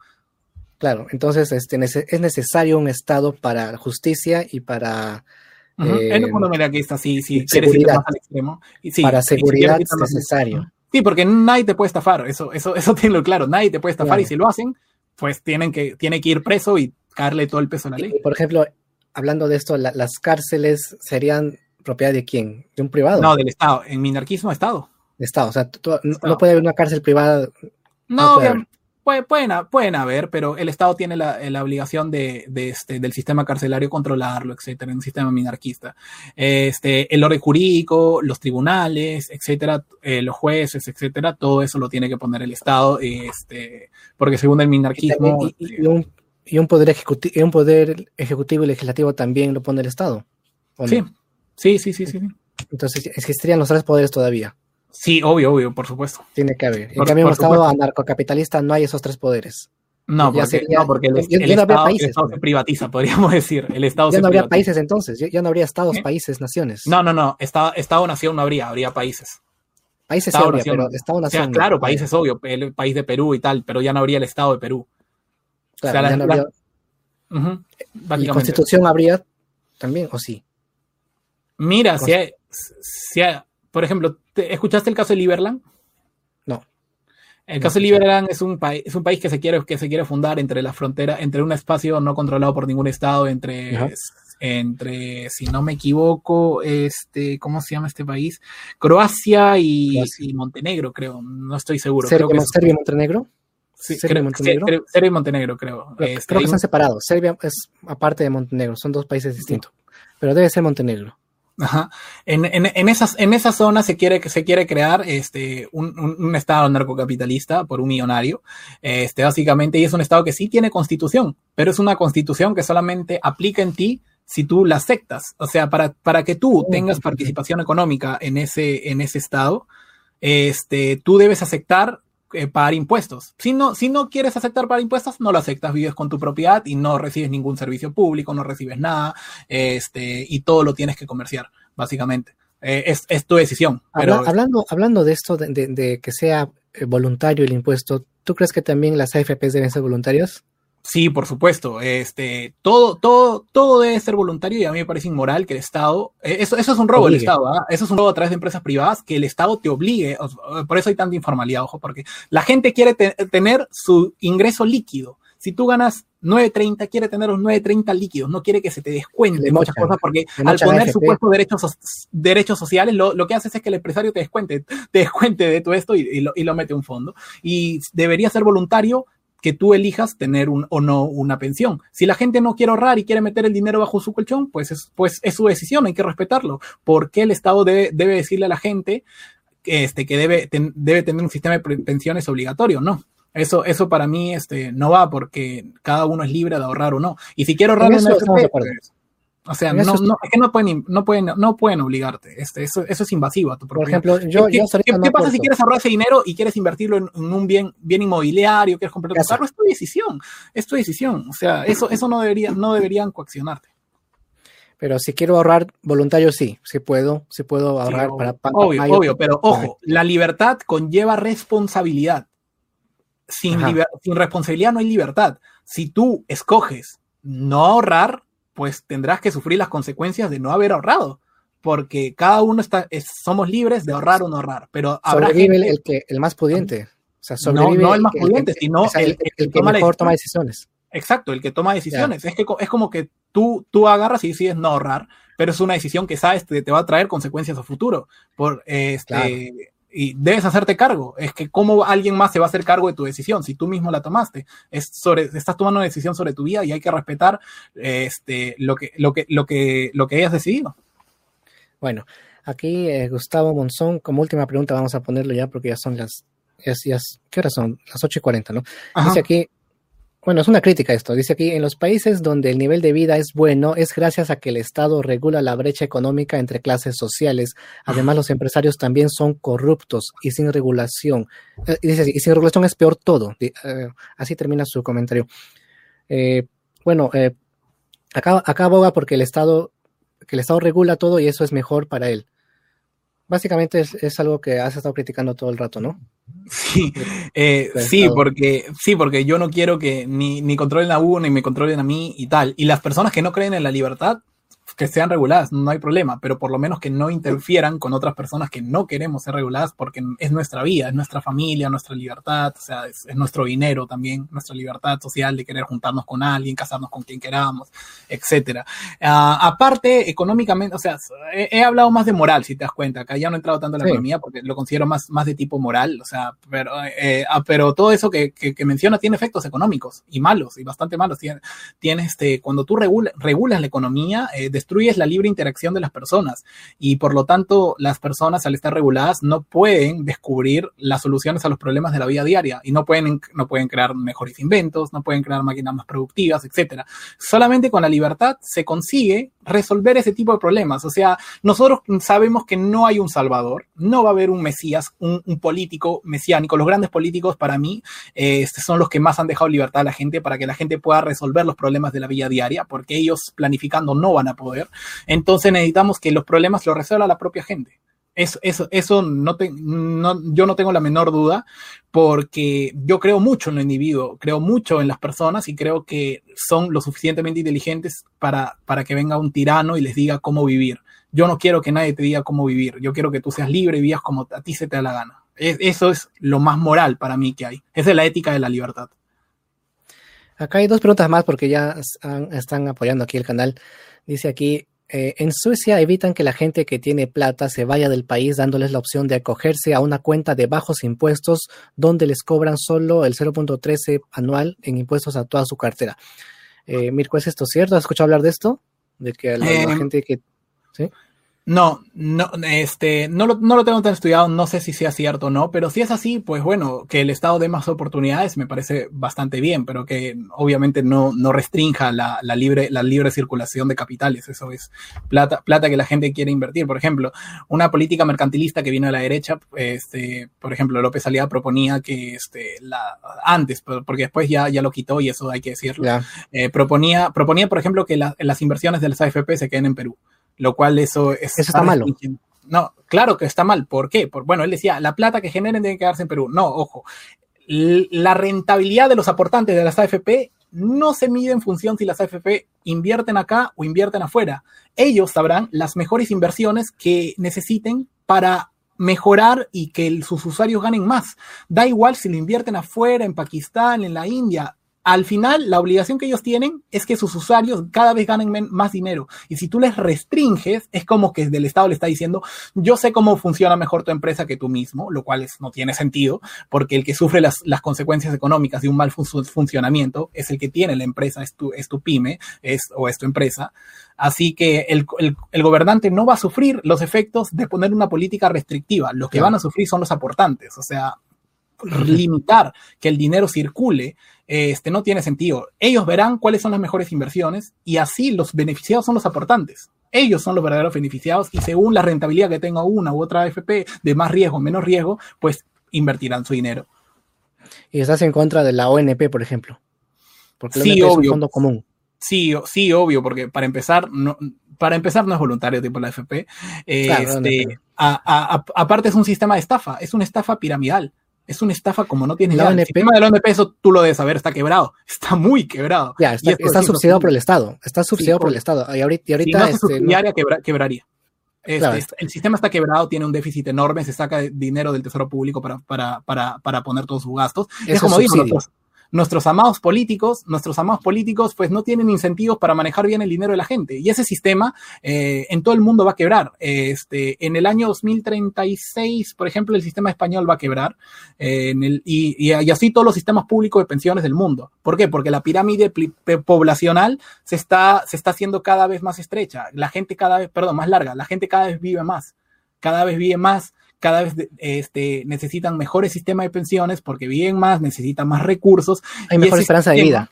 Ajá, hay más esperanza de vida, entonces ya no hay tantos uh, jóvenes aportantes como, como, como, y muy pocos viejos, sino que hay muchos, muchas personas este, jubilados y, y, esa, y ese número se va igualando, porque la población al vivir más va, va teniendo una esperanza de vida cada vez más alta, se iguala el número de, de, pensionistas con la gente joven y ese sistema es insostenible. O sea, es una estafa, literalmente. O sea, es una estafa bien grande. Y bueno, a, eh, quiero leer un último comentario. Dice, ¿Qué pasa cuando hay mucho desempleo y poca demanda de trabajadores? Si el Estado no interviene, las, em las empresas se aprovechan de esos trabajadores. Entonces, ¿qué pasa cuando hay mucho desempleo y poca demanda de trabajadores? Este, yo recomiendo. ¿Eso en qué estado será? ¿Será en eh, estado minarquista o estado actual, no, no, no, no Como te dije, en, en una, en, en, libre, en libre competencia, el, eh, el empleo, eh, el desempleo tiende a desaparecer. Y eso recomiendo le, le, leer la teoría del capital de Von Bauer. Pueden ir a buscarlo ahorita en Google, pueden pedirlo por Busca Libre o, o, tal. Este, a mí me llegan libros de España, incluso eso es muy buena, muy buena página, recomiendo y no me pagan. Este, recomiendo, recomiendo eso, ¿por qué? Porque en, en, ahí te explica básicamente que el desempleo se da por la protección, la supuesta protección que le da el Estado al, al empleo. En los países mm, donde menos desempleo hay son países donde no existe el salario mínimo, no existen los derechos laborales, supuestos derechos laborales, que en realidad desincentivan la creación de empleo. Países como Suecia, Suiza, Noruega, los países nórdicos no tienen salario mínimo. Este, por, España ¿por qué? tiene. ¿Mm? Perdón, España este, creo que sí tiene. No, España, España, sí tiene, España sí tiene. Yo Sí dije tiene, los países- la mayoría de países nórdicos. Ah, nórdicos, nórdicos. Ajá, los claro. países, lo- la mayoría de países nórdicos no tienen. ¿Por qué? Porque eso desincentiva. O sea, cuando tú pones un salario mínimo, Hugo, tú no estás por ley aumentando el sueldo a la gente. Lo que tú haces con esa ley es prohibirle a la gente trabajar por menos de ese dinero. Nada más. Esa ley no te sube el sueldo. Que el salario mínimo sea más alto no te, no te, Ah, no te beneficia. Te Más o menos, es- más o menos estoy enten- enten- entendiendo que si digamos el salario mínimo es, digamos, era antes 600, ahora es 930, ¿no? Más o menos.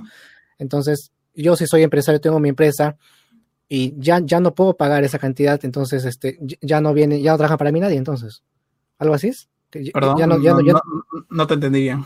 o sea, digamos, yo tengo mi empresa, eh, te- tengo, doy un sueldo y el. Estado me obliga a pagar más, a pagarles más. Como Sí. no tengo de dónde, entonces ya, ya, este, ya no trabajo y obviamente despido a la gente que, que estaba Sí. trabajando conmigo, entonces la gente ya no trabaja y quiere buscar, pero no, no encuentra. Entonces, no, no, eh, lo que se va, el empleo no desaparece, se va, se va al negro. Eso se va. Se va en Ah, negro. ya, bueno. Obviamente, el empleo no desaparece, el empleo se va en negro y obvio, y, y- y cuando desaparece es cuando la empresa quiebra. Este, eso es lo que hace, por eso nosotros tenemos, o sea, con la regulación actual que tenemos, eso hace que, que tengamos un 70% del mercado informal, con la, con la alta regulación que tenemos, porque no hay, libertad, no hay libertad para escoger. O sea, si tú quieres, puedes subir el salario mínimo a 3 mil soles. Eh, las empresas grandes lo van a pagar y van a estar agradecidas. ¿Por qué? Porque vas a, vas a hacer quebrar a todas las pymes y ya se van a beneficiar. O sea, te, te lo van a pedir, te lo van a aplaudir, porque ellos lo van a pagar sin ningún problema. Lo que pasa es que el salario no se determina por lo que dice el Estado y los políticos, se determina por la productividad que tú tengas. Y para aumentar tu productividad y hacer que tú ganes más, necesitas más equipo capital. Lo que te, lo que te comenté de los países ricos, eh, por ejemplo, Suiza, versus los países, este, eh, la República Democrática del Congo. Esa es la diferencia. Para tú ganar más, necesitas mayor equipo capital, necesitas ahorro y políticas que van a prohibir desincentivan el ahorro. O sea, básicamente la sociedad, la sociedad necesita, como decía Miguel Ancho Bastos, capitalismo, ahorro y trabajo duro. Ahora quiero finalizar con, primero agradecerte tu, que hayas No, estado acá. agradecerte a ti. Increíble. Y bueno, y quiero finalizar con una pregunta. Simple, muy simple, muy simple. ¿Tú crees que el pobre es pobre porque quiere? No, jamás. No, jamás. ¿No parece. estás de acuerdo con eso? No, por supuesto que no. Este, la, la, la pobreza me parece, me parece un estado indigno. Yo estoy eh, en, co- en contra de la pobreza. No me gusta la pobreza y hay que eh, a acabar con la pobreza haciendo que la gente ascienda socialmente. O sea, la pobreza creo que es un estado indigno y que hay que acabar con él y para eso necesitamos políticas como las que te, como las que te mencioné. Este, necesitamos cada vez menos pobres. Pero como digo, o sea, la pobreza nunca se va a erradicar porque siempre va a ser relativa, porque siempre va a haber gente que gane más y gente que gane menos Claro, y por más que ya tengan un nivel de, ya tengan un nivel de vida establecido, van a ser pobres en relación a la gente que gana más. O sea, eso va a haber. O sea, yo no estoy en. Y, Pero- y ojo, hay que, hay que discernir entre desigualdad y pobreza. No es lo mismo desigualdad que pobreza. Yo estoy en contra de acabar con la pobreza. Yo estoy a favor de acabar con la pobreza, pero, pero me da igual la desigualdad. La desigualdad es un pro, problema. Lo que, el problema es la pobreza. Eso sí es un problema. A mí me da igual que mi vecino tenga tres carros y yo no tener ninguno. Mientras a mí me vaya bien y cada vez yo vaya ascendiendo, perfecto. Y si él se compra 10 carros, pues perfecto. Si Hugo tiene pues 700 mil y yo tengo 50 mil, a mí me da igual. Mientras yo siga creciendo, yo voy a estar contento con mi, con mi vida. Yo no tengo por qué ¿por qué eh, a través de mi envidia transformarlo en una teoría política e intentar atacarlo e, intentar robarle suscriptores o no sé, cerrar el canal? Eso me parecería bastante malo. Creo que cada uno, mientras cada vez estemos mejor, eso es, eso es, creo que la mejor forma de vivir. Cada vez estemos mejor y que la gente que menos tiene cada vez tenga más. Eso es lo que yo quisiera para este país. ¿Y para eso no sería mejor aplicar mayor oportunidades? Sí, necesitamos, más oportunidades, más empleo, sobre todo, mayor inversión. Eh, es como, por ejemplo, eh, esta es la paradoja que hay, por ejemplo, si nosotros nos vamos a una zona, porque esto, eh, pensé que me lo ibas a plantear, ah, y ya lo, lo planteo hoy. Este, si, nosotros, nos vamos este, a, por ejemplo, a, a una, a, a, la serranía más alejada, al pueblo más alejado, eh, esto me lo ha hecho mucho socialista en, en debate, sobre todo. Yo siempre contesto de la misma manera. Me ha dicho, oye, pero ellos viven anarcocapitalismo, no hay, no hay, este, no hay intervención estatal, ellos son anarcocapitalistas y ves, están en pobreza, no funciona. Yo le digo siempre, a ver, es lo mismo. Eh, un socialista en esas zonas ve falta de Estado y un libertario que ve falta de inversión, falta de capital. Y eso es lo que yo veo. Veo ahí que ahí falta muchísima inversión, muchísimo capitalismo, por, por, porque lo que hay simplemente es un sistema de mercado sin inversión. Están ahí como, como, como están en la República del Congo. Falta inversión. Es lo mismo, es el mismo resultado. Están como están en Congo porque no hay equipo capital, necesitan inversión. Ahí si, si quisiera subsidiar ya, por último, ya, subsidiamos, no importa que construyen carreteras, necesitamos carreteras, necesitamos este, para que llegue ahí el mercado y tal, ya si quieres subsidiar, ya, por último, nos ponemos socialdemócratas y ya. Ya, entonces al, menos pongámonos socialdemócratas en ese aspecto, ¿no? sí, sí nos, nos, ponemos socialdemócratas, ya. perfecto. Subsidiemos, ya, si nos ponemos socialdemócratas, ya, subsidiemos. Pero eh, lo, que falta realmente sería este industrialización de esos lugares, ¿no? Sí, Eso, equipo capital. que me dijiste, me dijiste lo mismo que el Congo. Ahí, como, como, aunque tú pongas máquinas ahí, el proceso de, generación de capital, acumulación de capital, va a ser tardado, va a ser tardado, aunque ellos mismos emprendan. Así que necesitan inversión internacional para que ese proceso se acorte los menos años posibles. Porque nada, nada es rápido. Ningún país se ha hecho rico de un, de un año para otro. Este, eso no existe. Existe, existe el capitalismo ahorro, trabajo duro, que es un proceso. Un proceso que se puede acortar con inversión internacional y un proceso que puede ser más largo si nadie, si, si, entras en autarquía. Y, este, y, eso obviamente no es viable. Ya vimos la España de, la España de Franco. Bueno, me parece genial todo lo que hemos conversado hoy. Y, bueno, o dos horas y media estamos aquí casi. Para mí es un, placer, un gusto. este, gente, síganlo en su canal a Mirko, Amanecer Libertario, lo buscan en YouTube, también está en la descripción de este video, eh, su, su, canal de YouTube, también síganlo por Instagram. Y bueno, este, el día de mañana vamos a continuar este debate, o de repente Mirko va a poner sus reglas, tal vez va a hacer otra, otra, otra manera de entrevista, o no sé. Él ya, él ya va a decir cómo hace en su canal. Yo mañana voy a estar, no sé a qué hora, creo que seis y media también, ¿no? Ah, ok, pongámoslo seis y media. ¿Seis y media? ¿Está bien? Ya. Mañana a seis y media estamos en, el, canal de Mirko. O tal vez quieres en Instagram un, live así. O está bien en YouTube, ¿no? sí, está bien en YouTube. Ya, YouTube vamos a conversar, ¿no? Vamos a continuar esta conversación que está bastante amena, porque todavía tengo cosas que preguntarte también que me, sí, de, repente ahí, de repente ahí sí Hugo se trae su, cerveza. ahí sí puedo traerme mi cervecita. Acá, a lo mucho me traje mi jugo de papaya, que no le he dado ni un sorbo, le he dado mi jugo de papaya. ni un sorbo. que la conversación estuvo entretenida. Sí, ok. Este, gracias Mirko y a la gente nos pedimos y hasta la otra oportunidad. Bueno, hasta mañana que nos vemos con, con, en su canal. Cuídense, amigos. Hasta luego, gente, cuídense, hasta luego. Chao, salud, saludos.